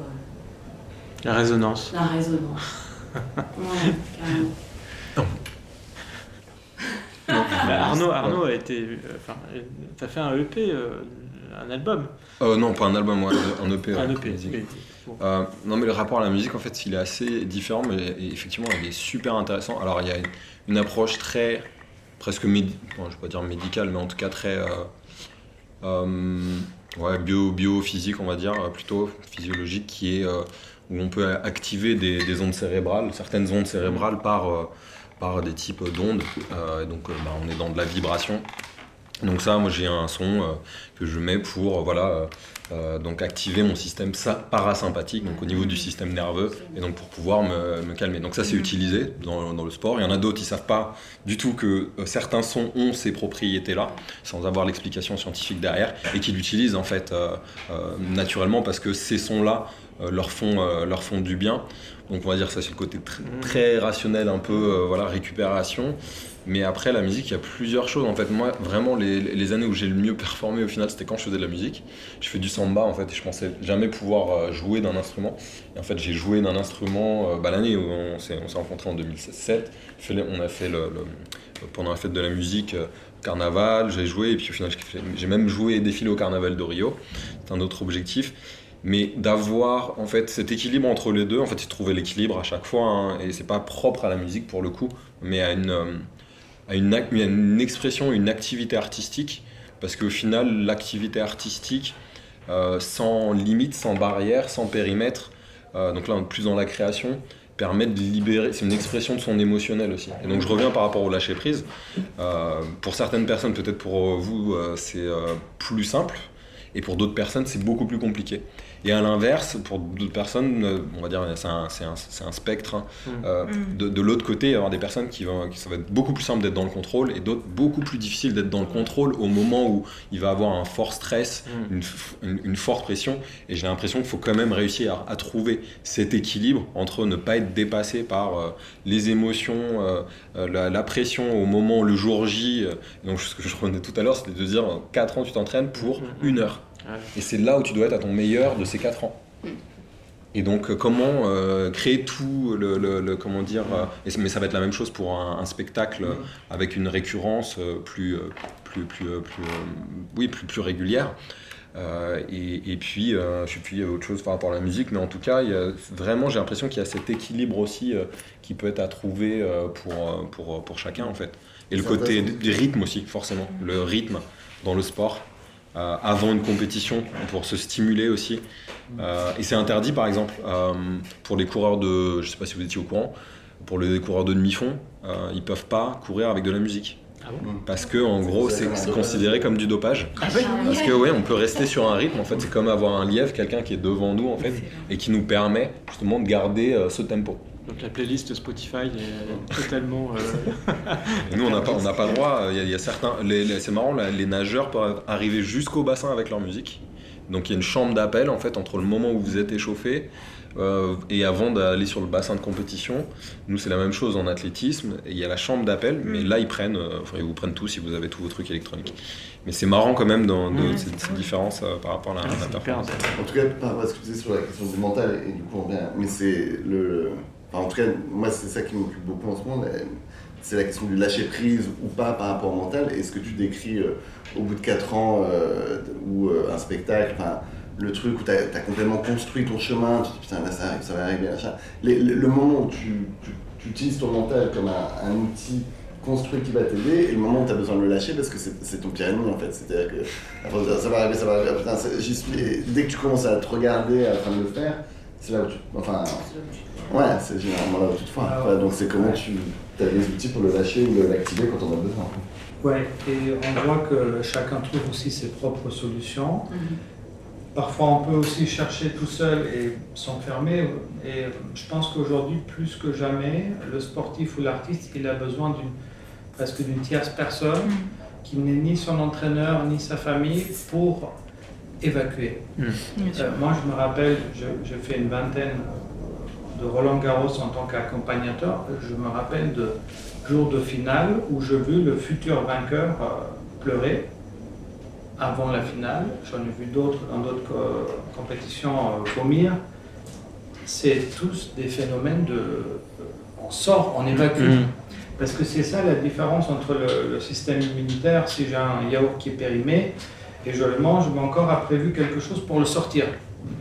Mes pensées parasites, ma peur d'échouer, mon corps, ma tête n'a rien prévu pour Bien le sûr. sortir. C'est pour ça que l'idée d'évacuer, le lâcher prise, c'est quoi? C'est comme la montgolfière qui monte, il faut Mhm. jeter des sacs. Et on a tous des sacs sur nos épaules, et il faut savoir les nommer. Euh, pour moi, le premier coach mental, ça doit être le prof ou l'entraîneur. Sauf que on voit que parfois, certains savent pas transmettre de la confiance Mm. et ils savent culpabiliser. Sauf que le jeu veut gagner, le jeu veut gagner ou le jeu veut performer peut vite devenir je dois performer. C'est pas du tout pareil. Mm. Et ce que je veux dire par là, c'est que euh, transmettre de la confiance, c'est pas donné à tout le monde, mais on peut l'apprendre. Et euh, l'idée de savoir avant une- un événement important, un spectacle, une, un- une compétition, sa- savoir dire coach, j'ai peur, c'est un signe d'intelligence. Bien sûr. Or, le tabou de la société fait qu'on a peur d'être jugé et retenir de l'information peut se retourner contre nous. Mm. Donc l'idée c'est d'aider son staff à nous aider. Encore faut-il avoir identifié une personne Mm. qui va, qui va pouvoir accueillir Mhm. ces, ces, euh, ces mots, ces souffrances, ces, ces pensées parasites. Donc en gros, on était arrivé sur la question du pourquoi, Mm. donner du sens à ma présence, pourquoi je suis ici ce soir sur scène ou sur un tournoi ou sur une compétition. Quand on a, quand on a du mal à répondre à son pourquoi, il nous manque quelque chose, il nous manque du sens. Et euh, je finirai juste sur cette notion du conflit intérieur, parce que le psychologue, avant d'aller sur la respiration, la méditation, l'hypnose, euh, c'est tous des techniques euh, qui sont très utiles. Il va d'abord regarder quoi? Il va d'abord regarder euh, mon désir, mon désir par rapport au désir des autres aussi. Est-ce que c'est euh, cohérent? Il va regarder, parce que, euh, il va regarder aussi l'entourage, désir, entourage. Est-ce que j'écoute le dernier qui a parlé ou est-ce que j'ai autour de moi une garde rapprochée composée de peu de personnes mais qui sont à la fois compétents et avec qui on peut partir à la guerre? Donc, euh, un, désir, deux, entourage et trois, est-ce que j'essaie tracer ma route? Est-ce que j'essaie dire, euh, papa, excuse-moi, tu comprends rien, c'est lui mon entraîneur, c'est pas toi.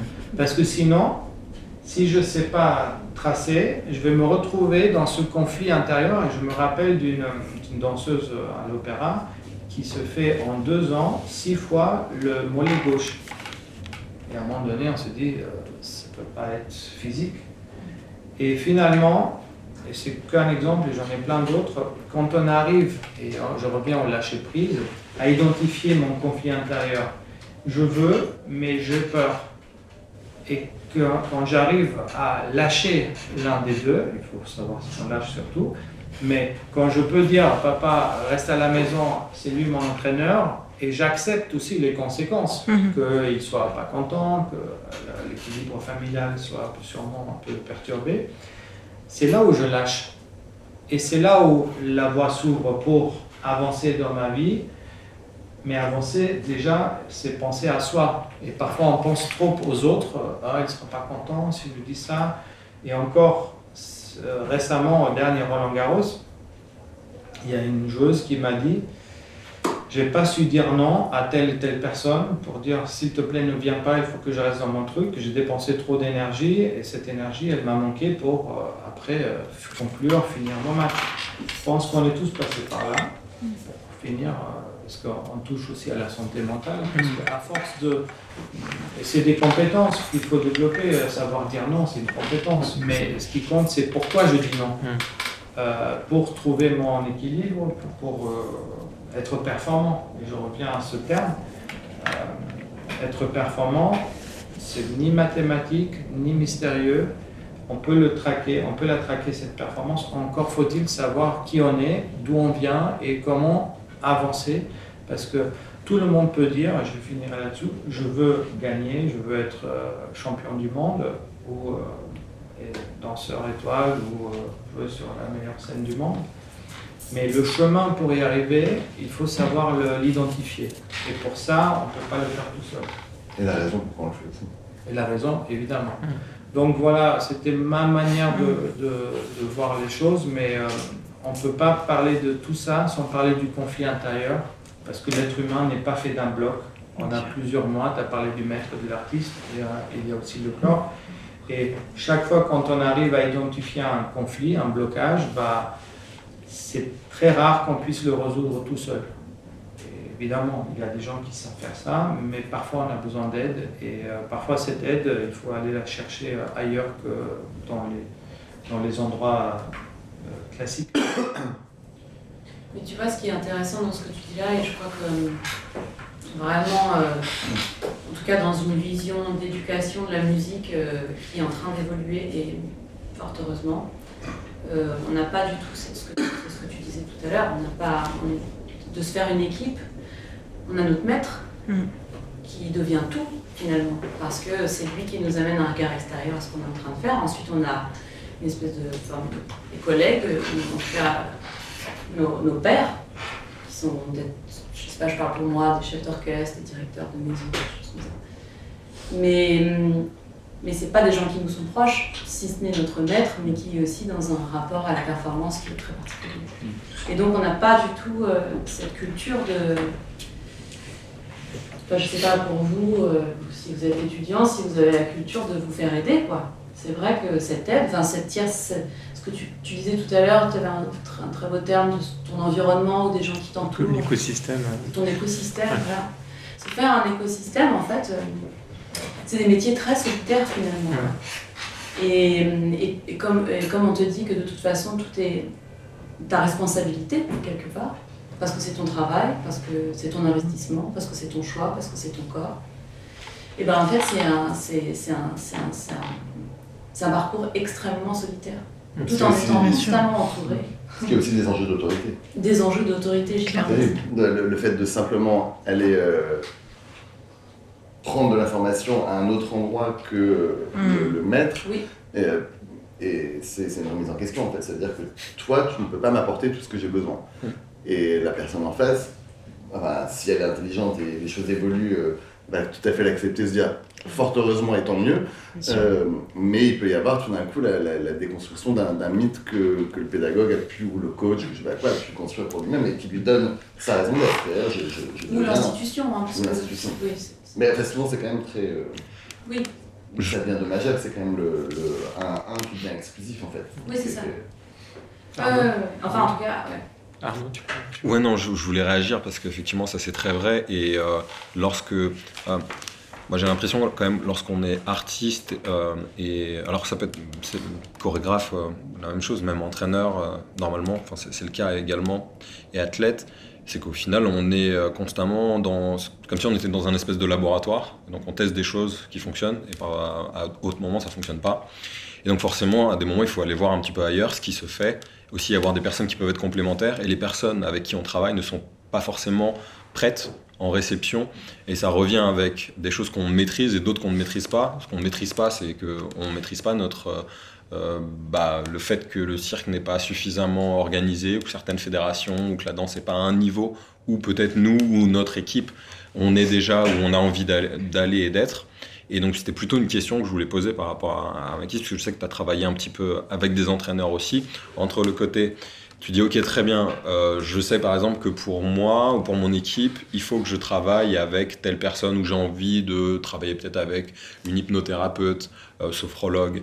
J'ai envie de tester quelque chose de nouveau. Il faut que l'entraîneur, le coach ou la personne qu'on a un peu de référente peut-être pas forcément de centrale en fait, parce qu'à un moment je pense que, euh, par exemple moi dans mon écosystème, euh, j'étais pas dans un écosystème, j'étais plutôt dans quelque chose un peu comme quand au centre en fait du euh, je sais pas quand vous faites une mind map et donc vous avez votre, euh, vo- vo- vo- votre centre, le parent, et puis derrière vous allez euh, tracer, alors que l'écosystème pour moi c'est quelque chose de, de vertueux au final.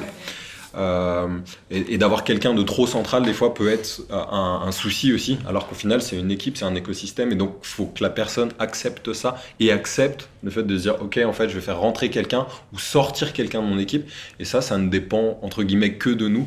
Et sur ces enjeux d'autorité, comment toi justement tu peux aider à, Préparer à préparer, à sensibiliser entraîneurs. les entraîneurs, à les acculturer, à leur dire euh, bon euh, les gars, les années 80 c'est terminé. non mais enfin euh, les filles aussi mais non mais comment justement tu, tu bosses là-dessus? Alors, euh, pour moi, c'est une question d'intelligence. Mm. Alors, c'est un peu brut de le dire comme ça, mais euh, si tu injectes pas de l'intelligence émotionnelle, relationnelle, tout ce que tu veux, dans un projet, tu peux pas aller loin. Donc, je regarde souvent d'abord qui est le chef de projet dans un projet? Est-ce que c'est par exemple l'athlète lui-même? Mm. Est-ce qu'il a les épaules? Parce que chef de projet, pour moi, ça veut dire je sais où je veux aller, mais je sais aussi comment y aller. Alors parfois c'est l'entraîneur, parfois ça peut être un parent. Et en milieu artistique, voilà, c'est peut-être un peu plus sclérosé parce que c'est le maître qui dit c'est comme ça. Et quand on s'autorise à sortir du cadre euh, classique, bah, c'est pas bien vu. Mais on, va, on est en train d'avancer aussi. Donc la question c'est qu'est-ce qui me rend performant? N'importe qui euh, ici dans cette salle peut se poser cette question tous les jours. Sauf que parfois, par le passé, on a fait des choses qui ont bien marché et tout d'un coup, on ne les utilise plus. Euh, et c'est, je pense, ça la marque des très très grands. Quand ils voient un truc, ils le prennent, ils ne le lâchent pas. Ils continuent à l'appliquer, à le marteler. Et même si au bout d'un certain temps, on peut le renouveler ou le faire évoluer. Donc, qu'est-ce qui me rend performant? Déjà, répondre à cette question. Et après, je reviens à, à, l'encadrement qui parfois euh, a du mal à se, se Mm. renouveler, aussi à, se, à changer de peau. On est en 2022. Ça veut dire aussi que ce qui compte aujourd'hui, c'est plus dire ah, il est fort ou il est faible mentalement, c'est quelles compétences développer. Et un entraîneur, il doit montrer l'exemple, un, un accompagnateur, euh, de, euh, de dire c'est comme quand on a un enfant euh, et on lui dit pour la énième fois range ta chambre et il ne le fait pas. Vous faites quoi?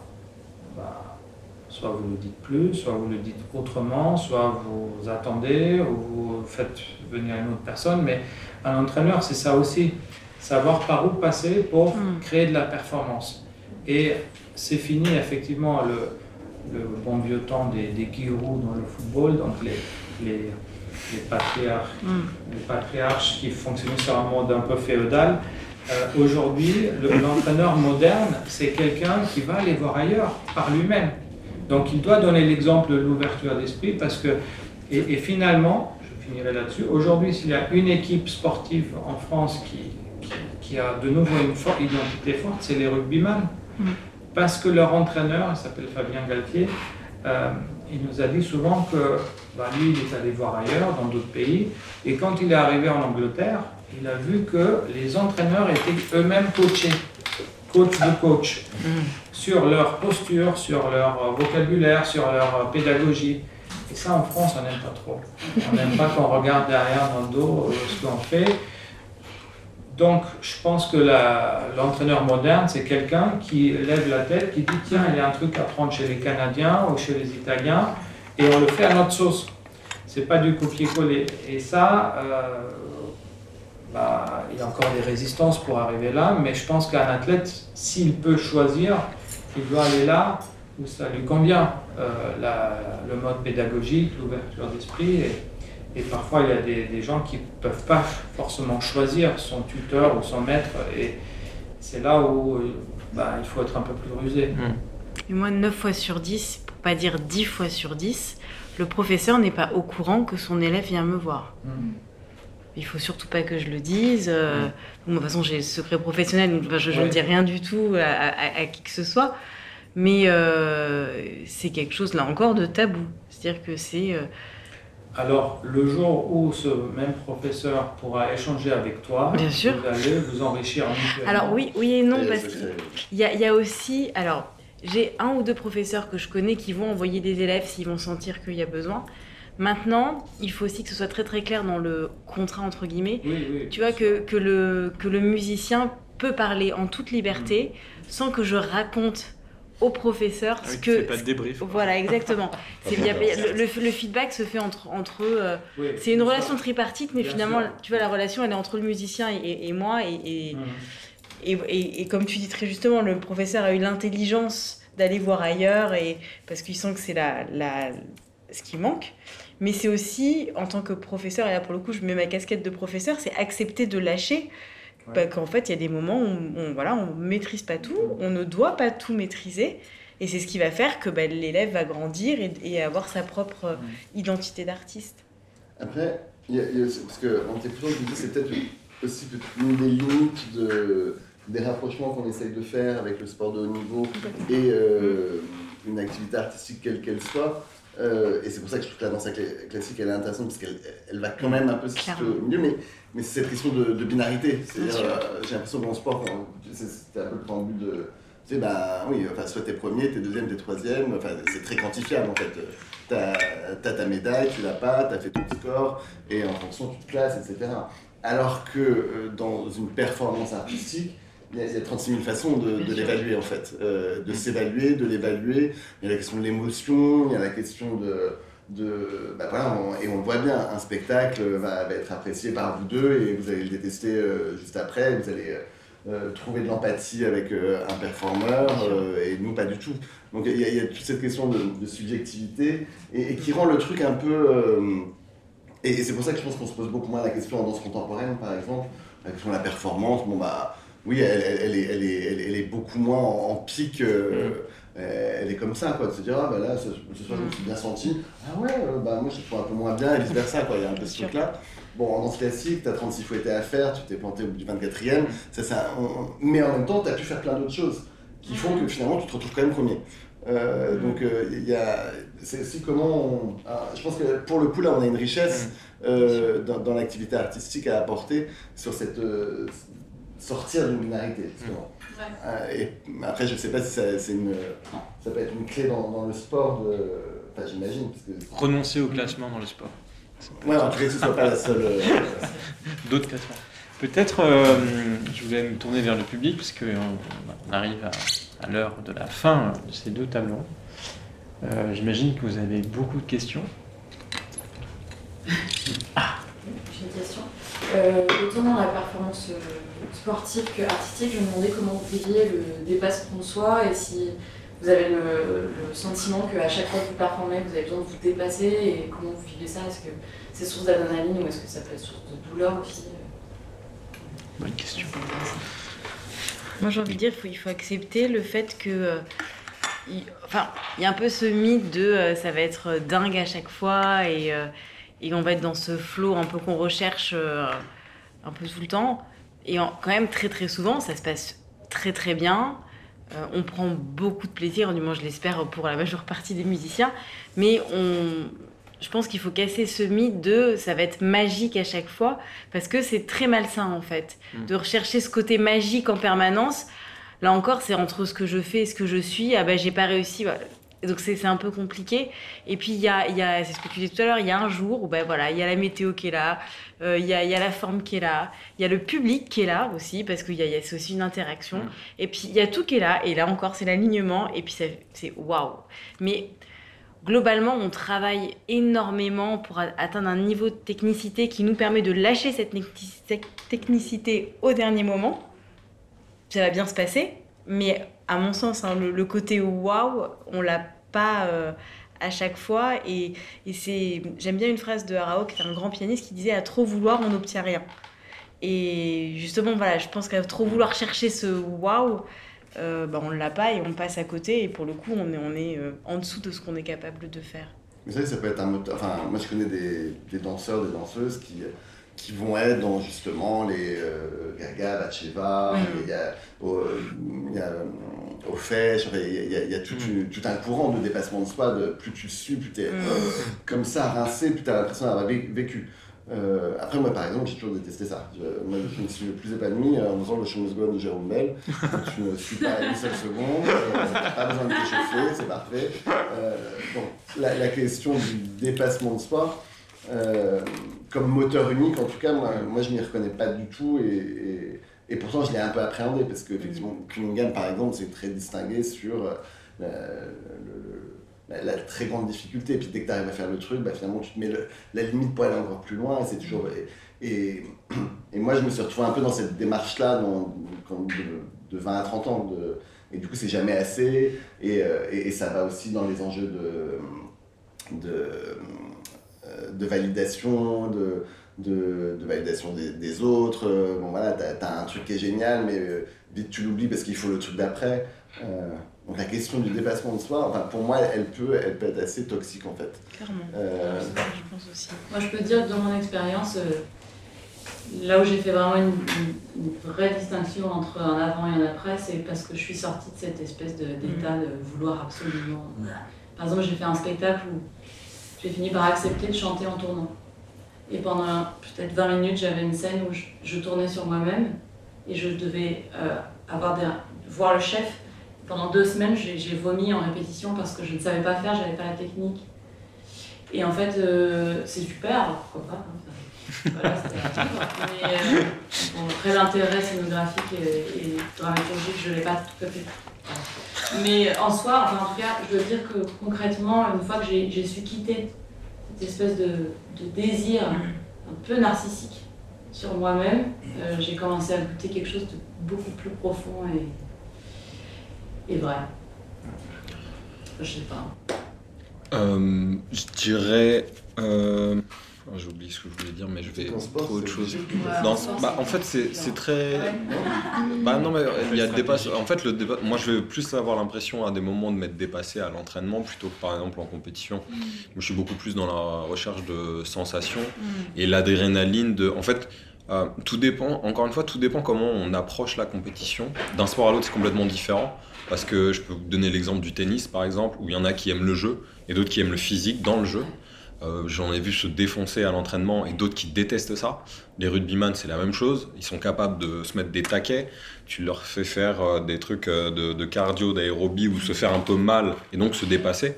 Bah, ils aiment pas ça. Et dans l'athlétisme, même c'est un sport de performance, il y en a qui n'aiment pas ça et qui vont plus être sur le talent. Mais non, moi je dirais c'est vraiment le- le- le- les sensations, euh, le ressenti. Enfin, c'est le premier truc moi qui m'a Mm. touché dans son longueur. C'est quelque chose que je voyais et que je ne ressentais pas. J'ai l'impression que les athlètes volaient. Et je me suis dit, moi je veux voler en fait. Donc il y a, il y a ce côté-là. Et forcément, physiquement, il faut que j'arrive à un certain niveau physique de vitesse et euh, de- de- d'extension quelque part, d'impulsion, pour ressentir ça. C'est un peu triste, quoi, parce que je me dis, bon, quand j'aurai arrêté le haut niveau, je ferai plus de longueur, quoi, c'est sûr, mais je retrouverai ces sensations dans d'autres choses, qui n'ont certainement rien à voir, sans la dimension de performance.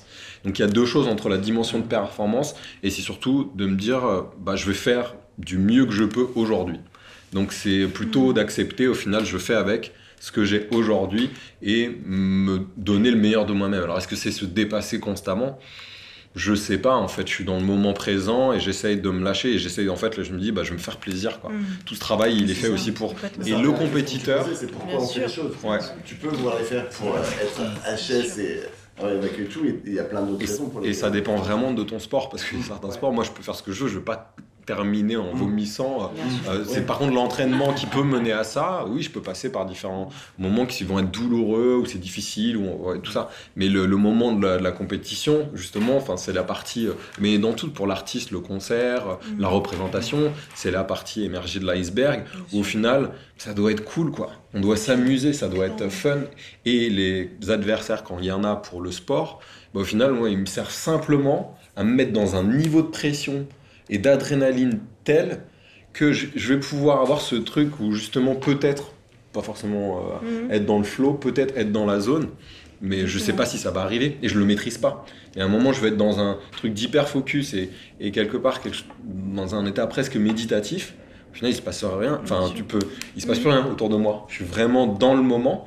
Et en fait, c'est génial cette excitation-là et donc ce rapport aussi avec le public, il va être très propre à ça. Nous, c'est la claque, quoi. C'est un truc, c'est stupide. Enfin, c'est stupide en soi. C'est juste une claque, mais une claque qui résonne dans un stade. En fait, il y a toute une beauté. On pourrait, euh, je sais pas, en parler avec des artistes, euh, des peintres, dire, euh, bah, vous pouvez illustrer cette claque et le ressenti que vous avez à ce moment-là. Et, et ça, il est propre à chacun. Je pense que dans le dans l'art, il y a ce truc-là justement, le- le- l'adrénaline de monter, le trac avant de monter sur scène, le, dans, le moment dans la représentation, la fin, enfin le- les remerciements, l'équipe. il y a- en fait, il y a, je, je le vois pas pour sur un moment d'expression où des fois tu peux être peut-être seul, mais je le vois surtout sur la- le chemin en entier et toute cette construction en fait, où on n'est jamais tout seul. C'est faux de se dire je me fais tout seul. Non, il y a une équipe, c'est impossible en fait de se faire tout seul. C'est là je pense qu'il y a vraiment quelque chose qui est différent dans la façon de se vivre entre la, les- la, la musique, concrètement, peut-être la danse, ou peut-être même le cirque, et, et le sport de haut niveau. C'est- Bah, je c'est- comprends en fait, ouais. pardon, je comprends pourquoi tu disais tout à l'heure que tu, tu voulais aussi être considéré comme sportif de haut niveau, parce que il y a cette, c'est vrai que cette place dans le cirque qui est exactement à, à cet endroit entre les deux. Et tu vois, ce que tu dis là, on se fait pas tout seul, c'est une vérité, mais en même temps, C'est ma vision. Un autre Non, athlète ou un autre sportif dirait, dirait quelque chose de, différent aussi. on se fait pas tout seul parce qu'on a, on croise des gens, on a des maîtres, etc. Mais c'est vrai que c'est, c'est, c'est hyper intéressant en fait, cette croisée des, des, des pratiques. Et Ouais. Moi j'adore regarder le tennis justement pour ça, parce que alors, Mm. tu, tu l'extrapoles, mais euh, quand tu, le, tu les vois 3 heures, certes, ils, ils peuvent donner des, coups d'œil à leur, à leur team, etc. Mais il y a quand même sur 3 heures espèce de. de et euh, de, enfin, tu les vois, enfin, des Serena par exemple, que tu voyais euh, au fond du trou, et puis finalement elle retrouve ses trucs. Et euh, ouais, des fois j'ai l'impression qu'il peut y avoir un peu ça dans. Mais pas, pas dans le spectacle, mais dans le, le, le training, quoi. Enfin, l'espèce de truc où t'es. euh, certes, t'es entouré de plein de gens, mais en plus de ton corps, c'est ton outil, il y a quand même un truc très de, de, de, de la sensation, ton état. En plus, t'es souvent très jeune quand tu, tu commences à développer euh, tout ça. Donc il peut quand même y avoir, euh, bizarrement, alors que t'es. En plus, nous en danse, on est quasiment comme dans la pratique collective, mais une sensation d'isolation forte.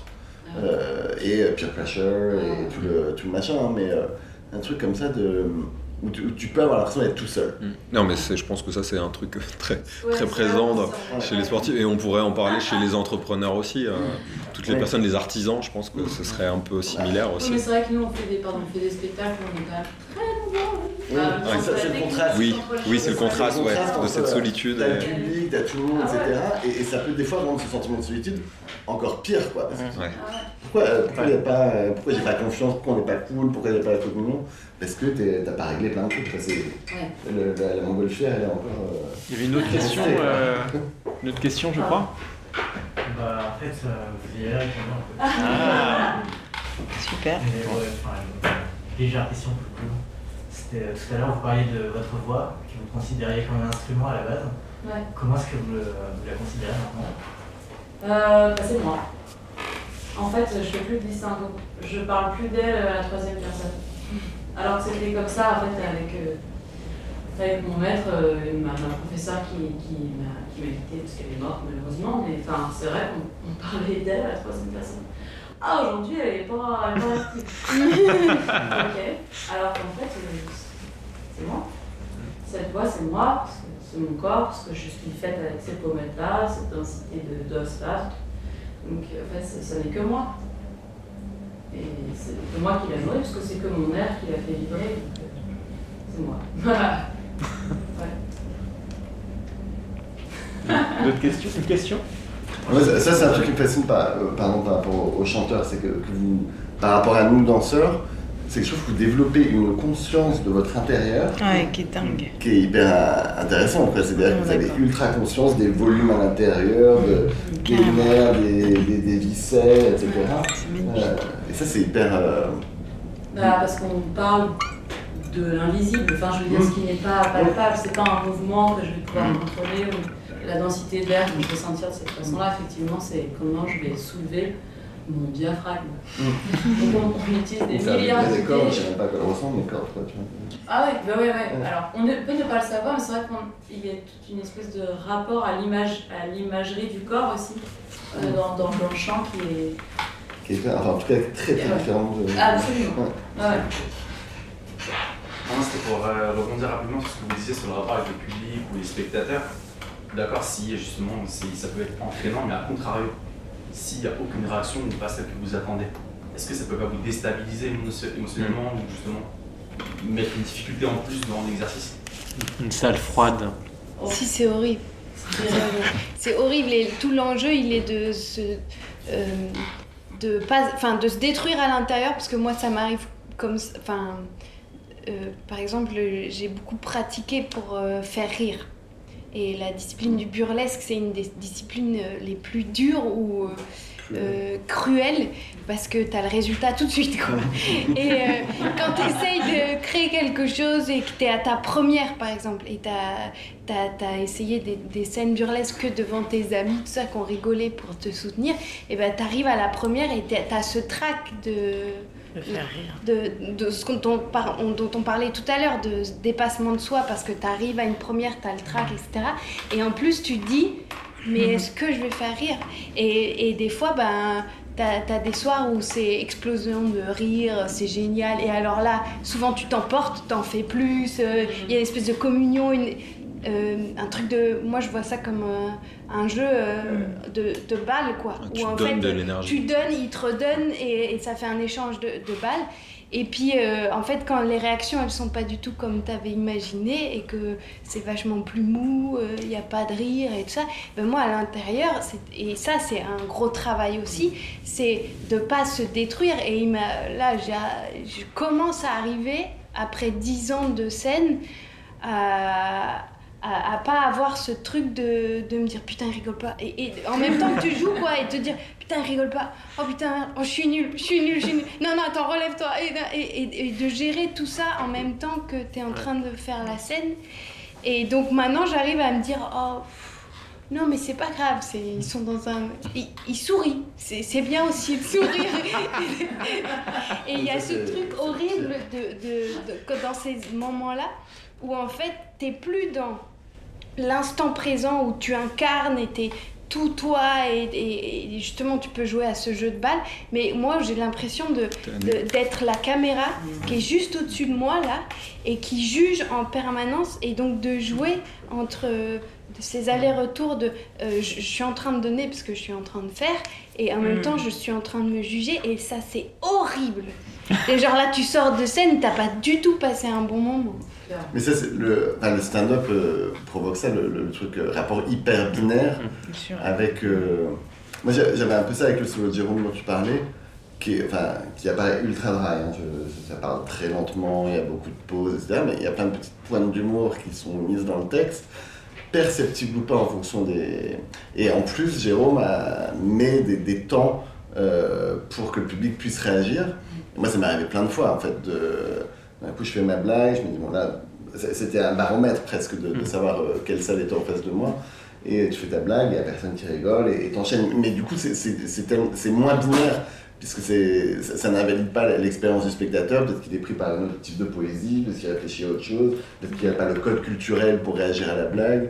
Euh, mais, euh, ouais, donc, en tout cas, c'est- la question de l'attente, en fait. C'est de pouvoir un tout petit peu se. Et tu parlais de reproduction aussi, a le truc de. Et c'est le pire en fait, quand, quand un spectacle s'est hyper bien passé, une première, où tu te dis, waouh, putain, c'était génial, etc. Et de devoir reproduire cette chose, d'aller à la, à la quête de ça, c'est ça qui est en fait terrible. Euh, Que, que ce soit l'expérience euh, interne ou la réaction externe. Après, t'as pas le choix dans un spectacle de stand-up où la construction de ton truc, elle est faite euh, pour euh, faire rire. Donc si ça fait pas rire, euh, ça fait rien d'autre en fait. C'est- juste euh, un, malaise quoi.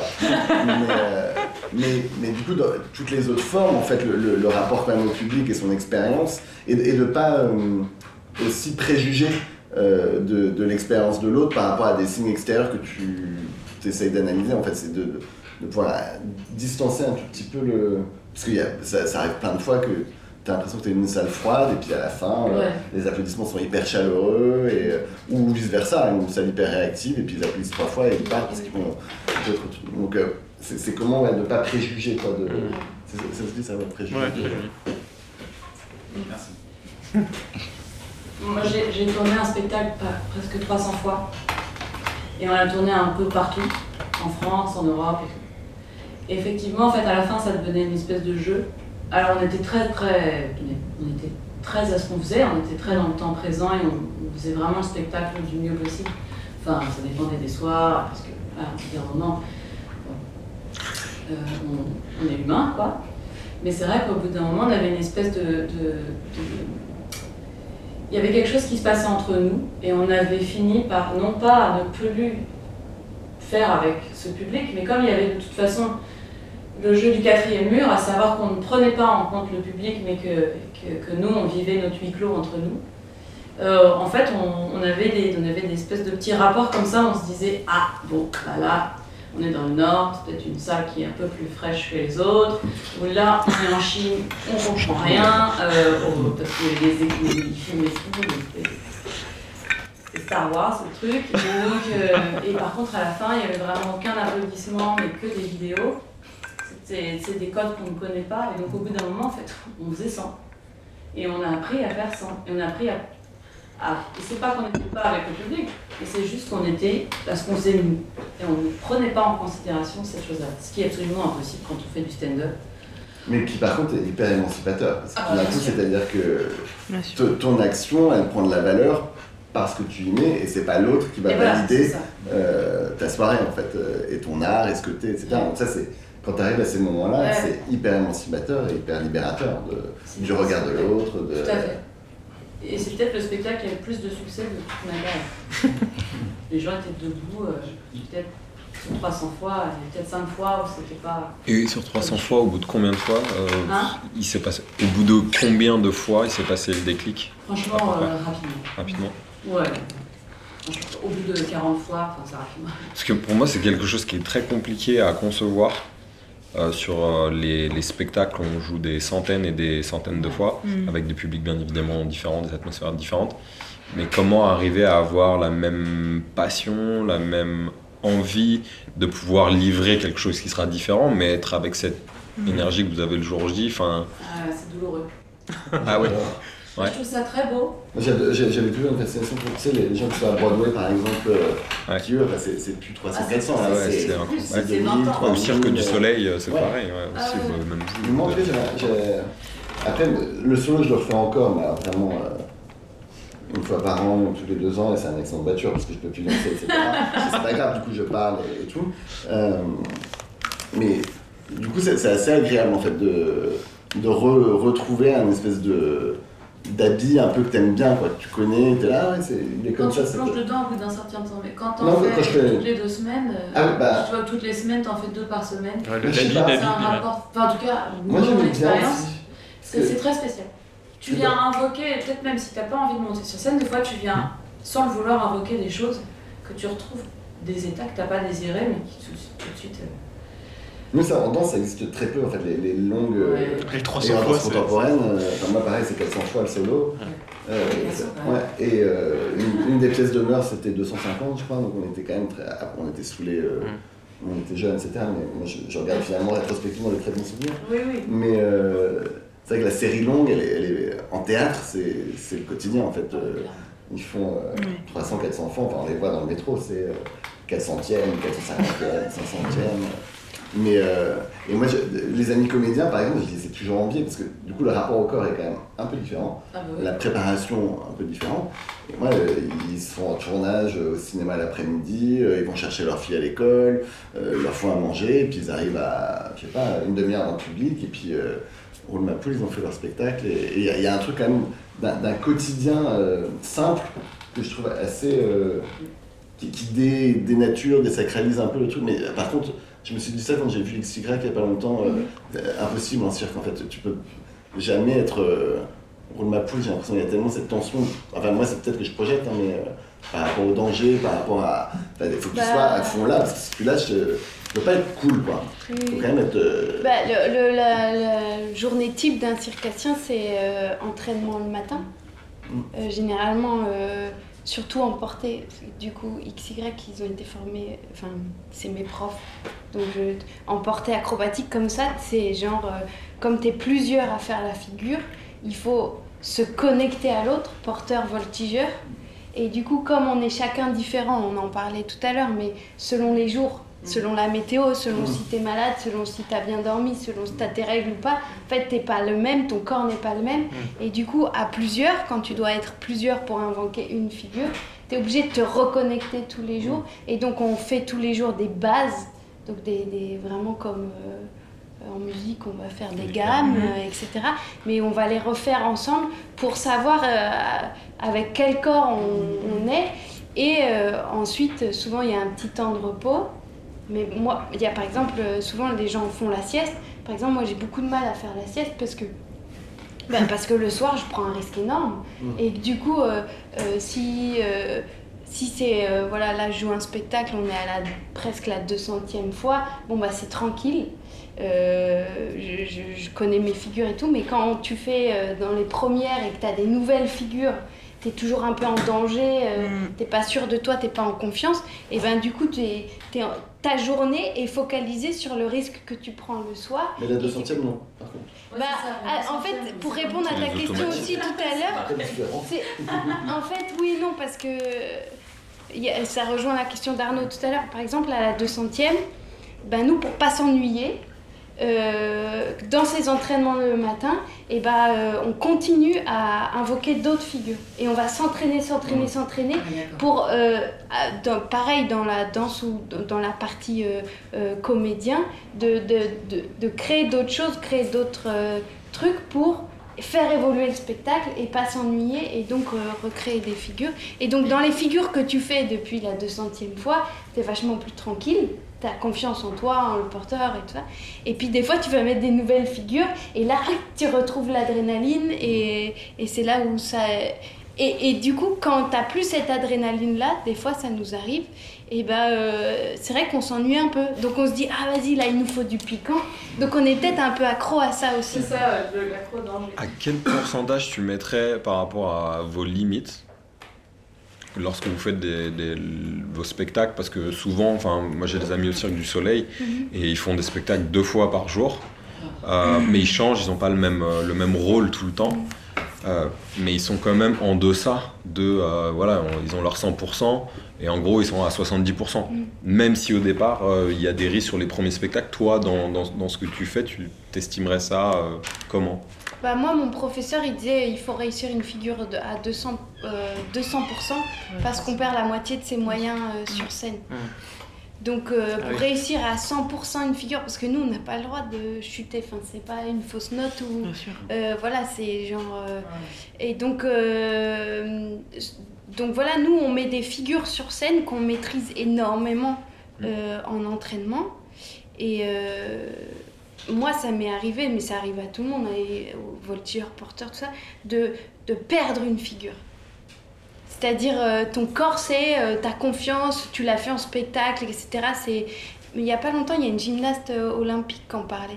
Et en fait, quand tu es en l'air, tout d'un coup, T'oublies ce qu'il faut. t'oublies, ton corps oublie, il ne sait plus faire, Il y a pas et de tu souffleur. tombes, il n'y a pas de souffleur, tu tombes, et du coup, à cette figure s'ajoute le petit trauma de, de la peur, la, la- la blessure, etc.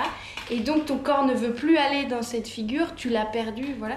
Et donc, euh, nous, euh, enfin, ça arrive rarement en spectacle, mais ça arrive souvent à l'entraînement. Et donc dans ces cas-là, c'est toujours en mouvement parce que moi récemment, j'ai perdu une figure que du coup on est en train de retravailler à la longe. Que à la longe, c'est quand j'ai une ceinture, euh, j'ai deux cordes qui tiennent la ceinture et quelqu'un qui me tient comme ça. Si je tombe dans la pédagogie de cette figure, c'est pas grave. Et, euh, donc j'ai l'impression d'être revenue cinq ans en arrière. C'est horrible. Et il faut que je repasse par ce truc de, de ré, euh, re tout apprendre, euh, voilà. Et, et donc c'est pour ça, oui, euh, mon, mon prof, il disait il faut être à 200% pour chaque figure. Et même, il disait euh, il faut avoir perdu au moins une fois une figure pour l'avoir jusqu'à la fin de sa vie.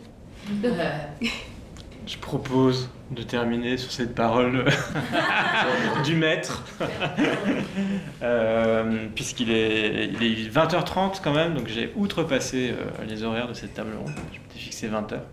Mais en tout cas, je voulais vous remercier beaucoup. Bravo. Popconf, les sons et la musique en question. Un cycle de conférences proposé par l'incubateur artistique et citoyen La pop. Avec le soutien de SACEM Université. Audience et la lettre du musicien.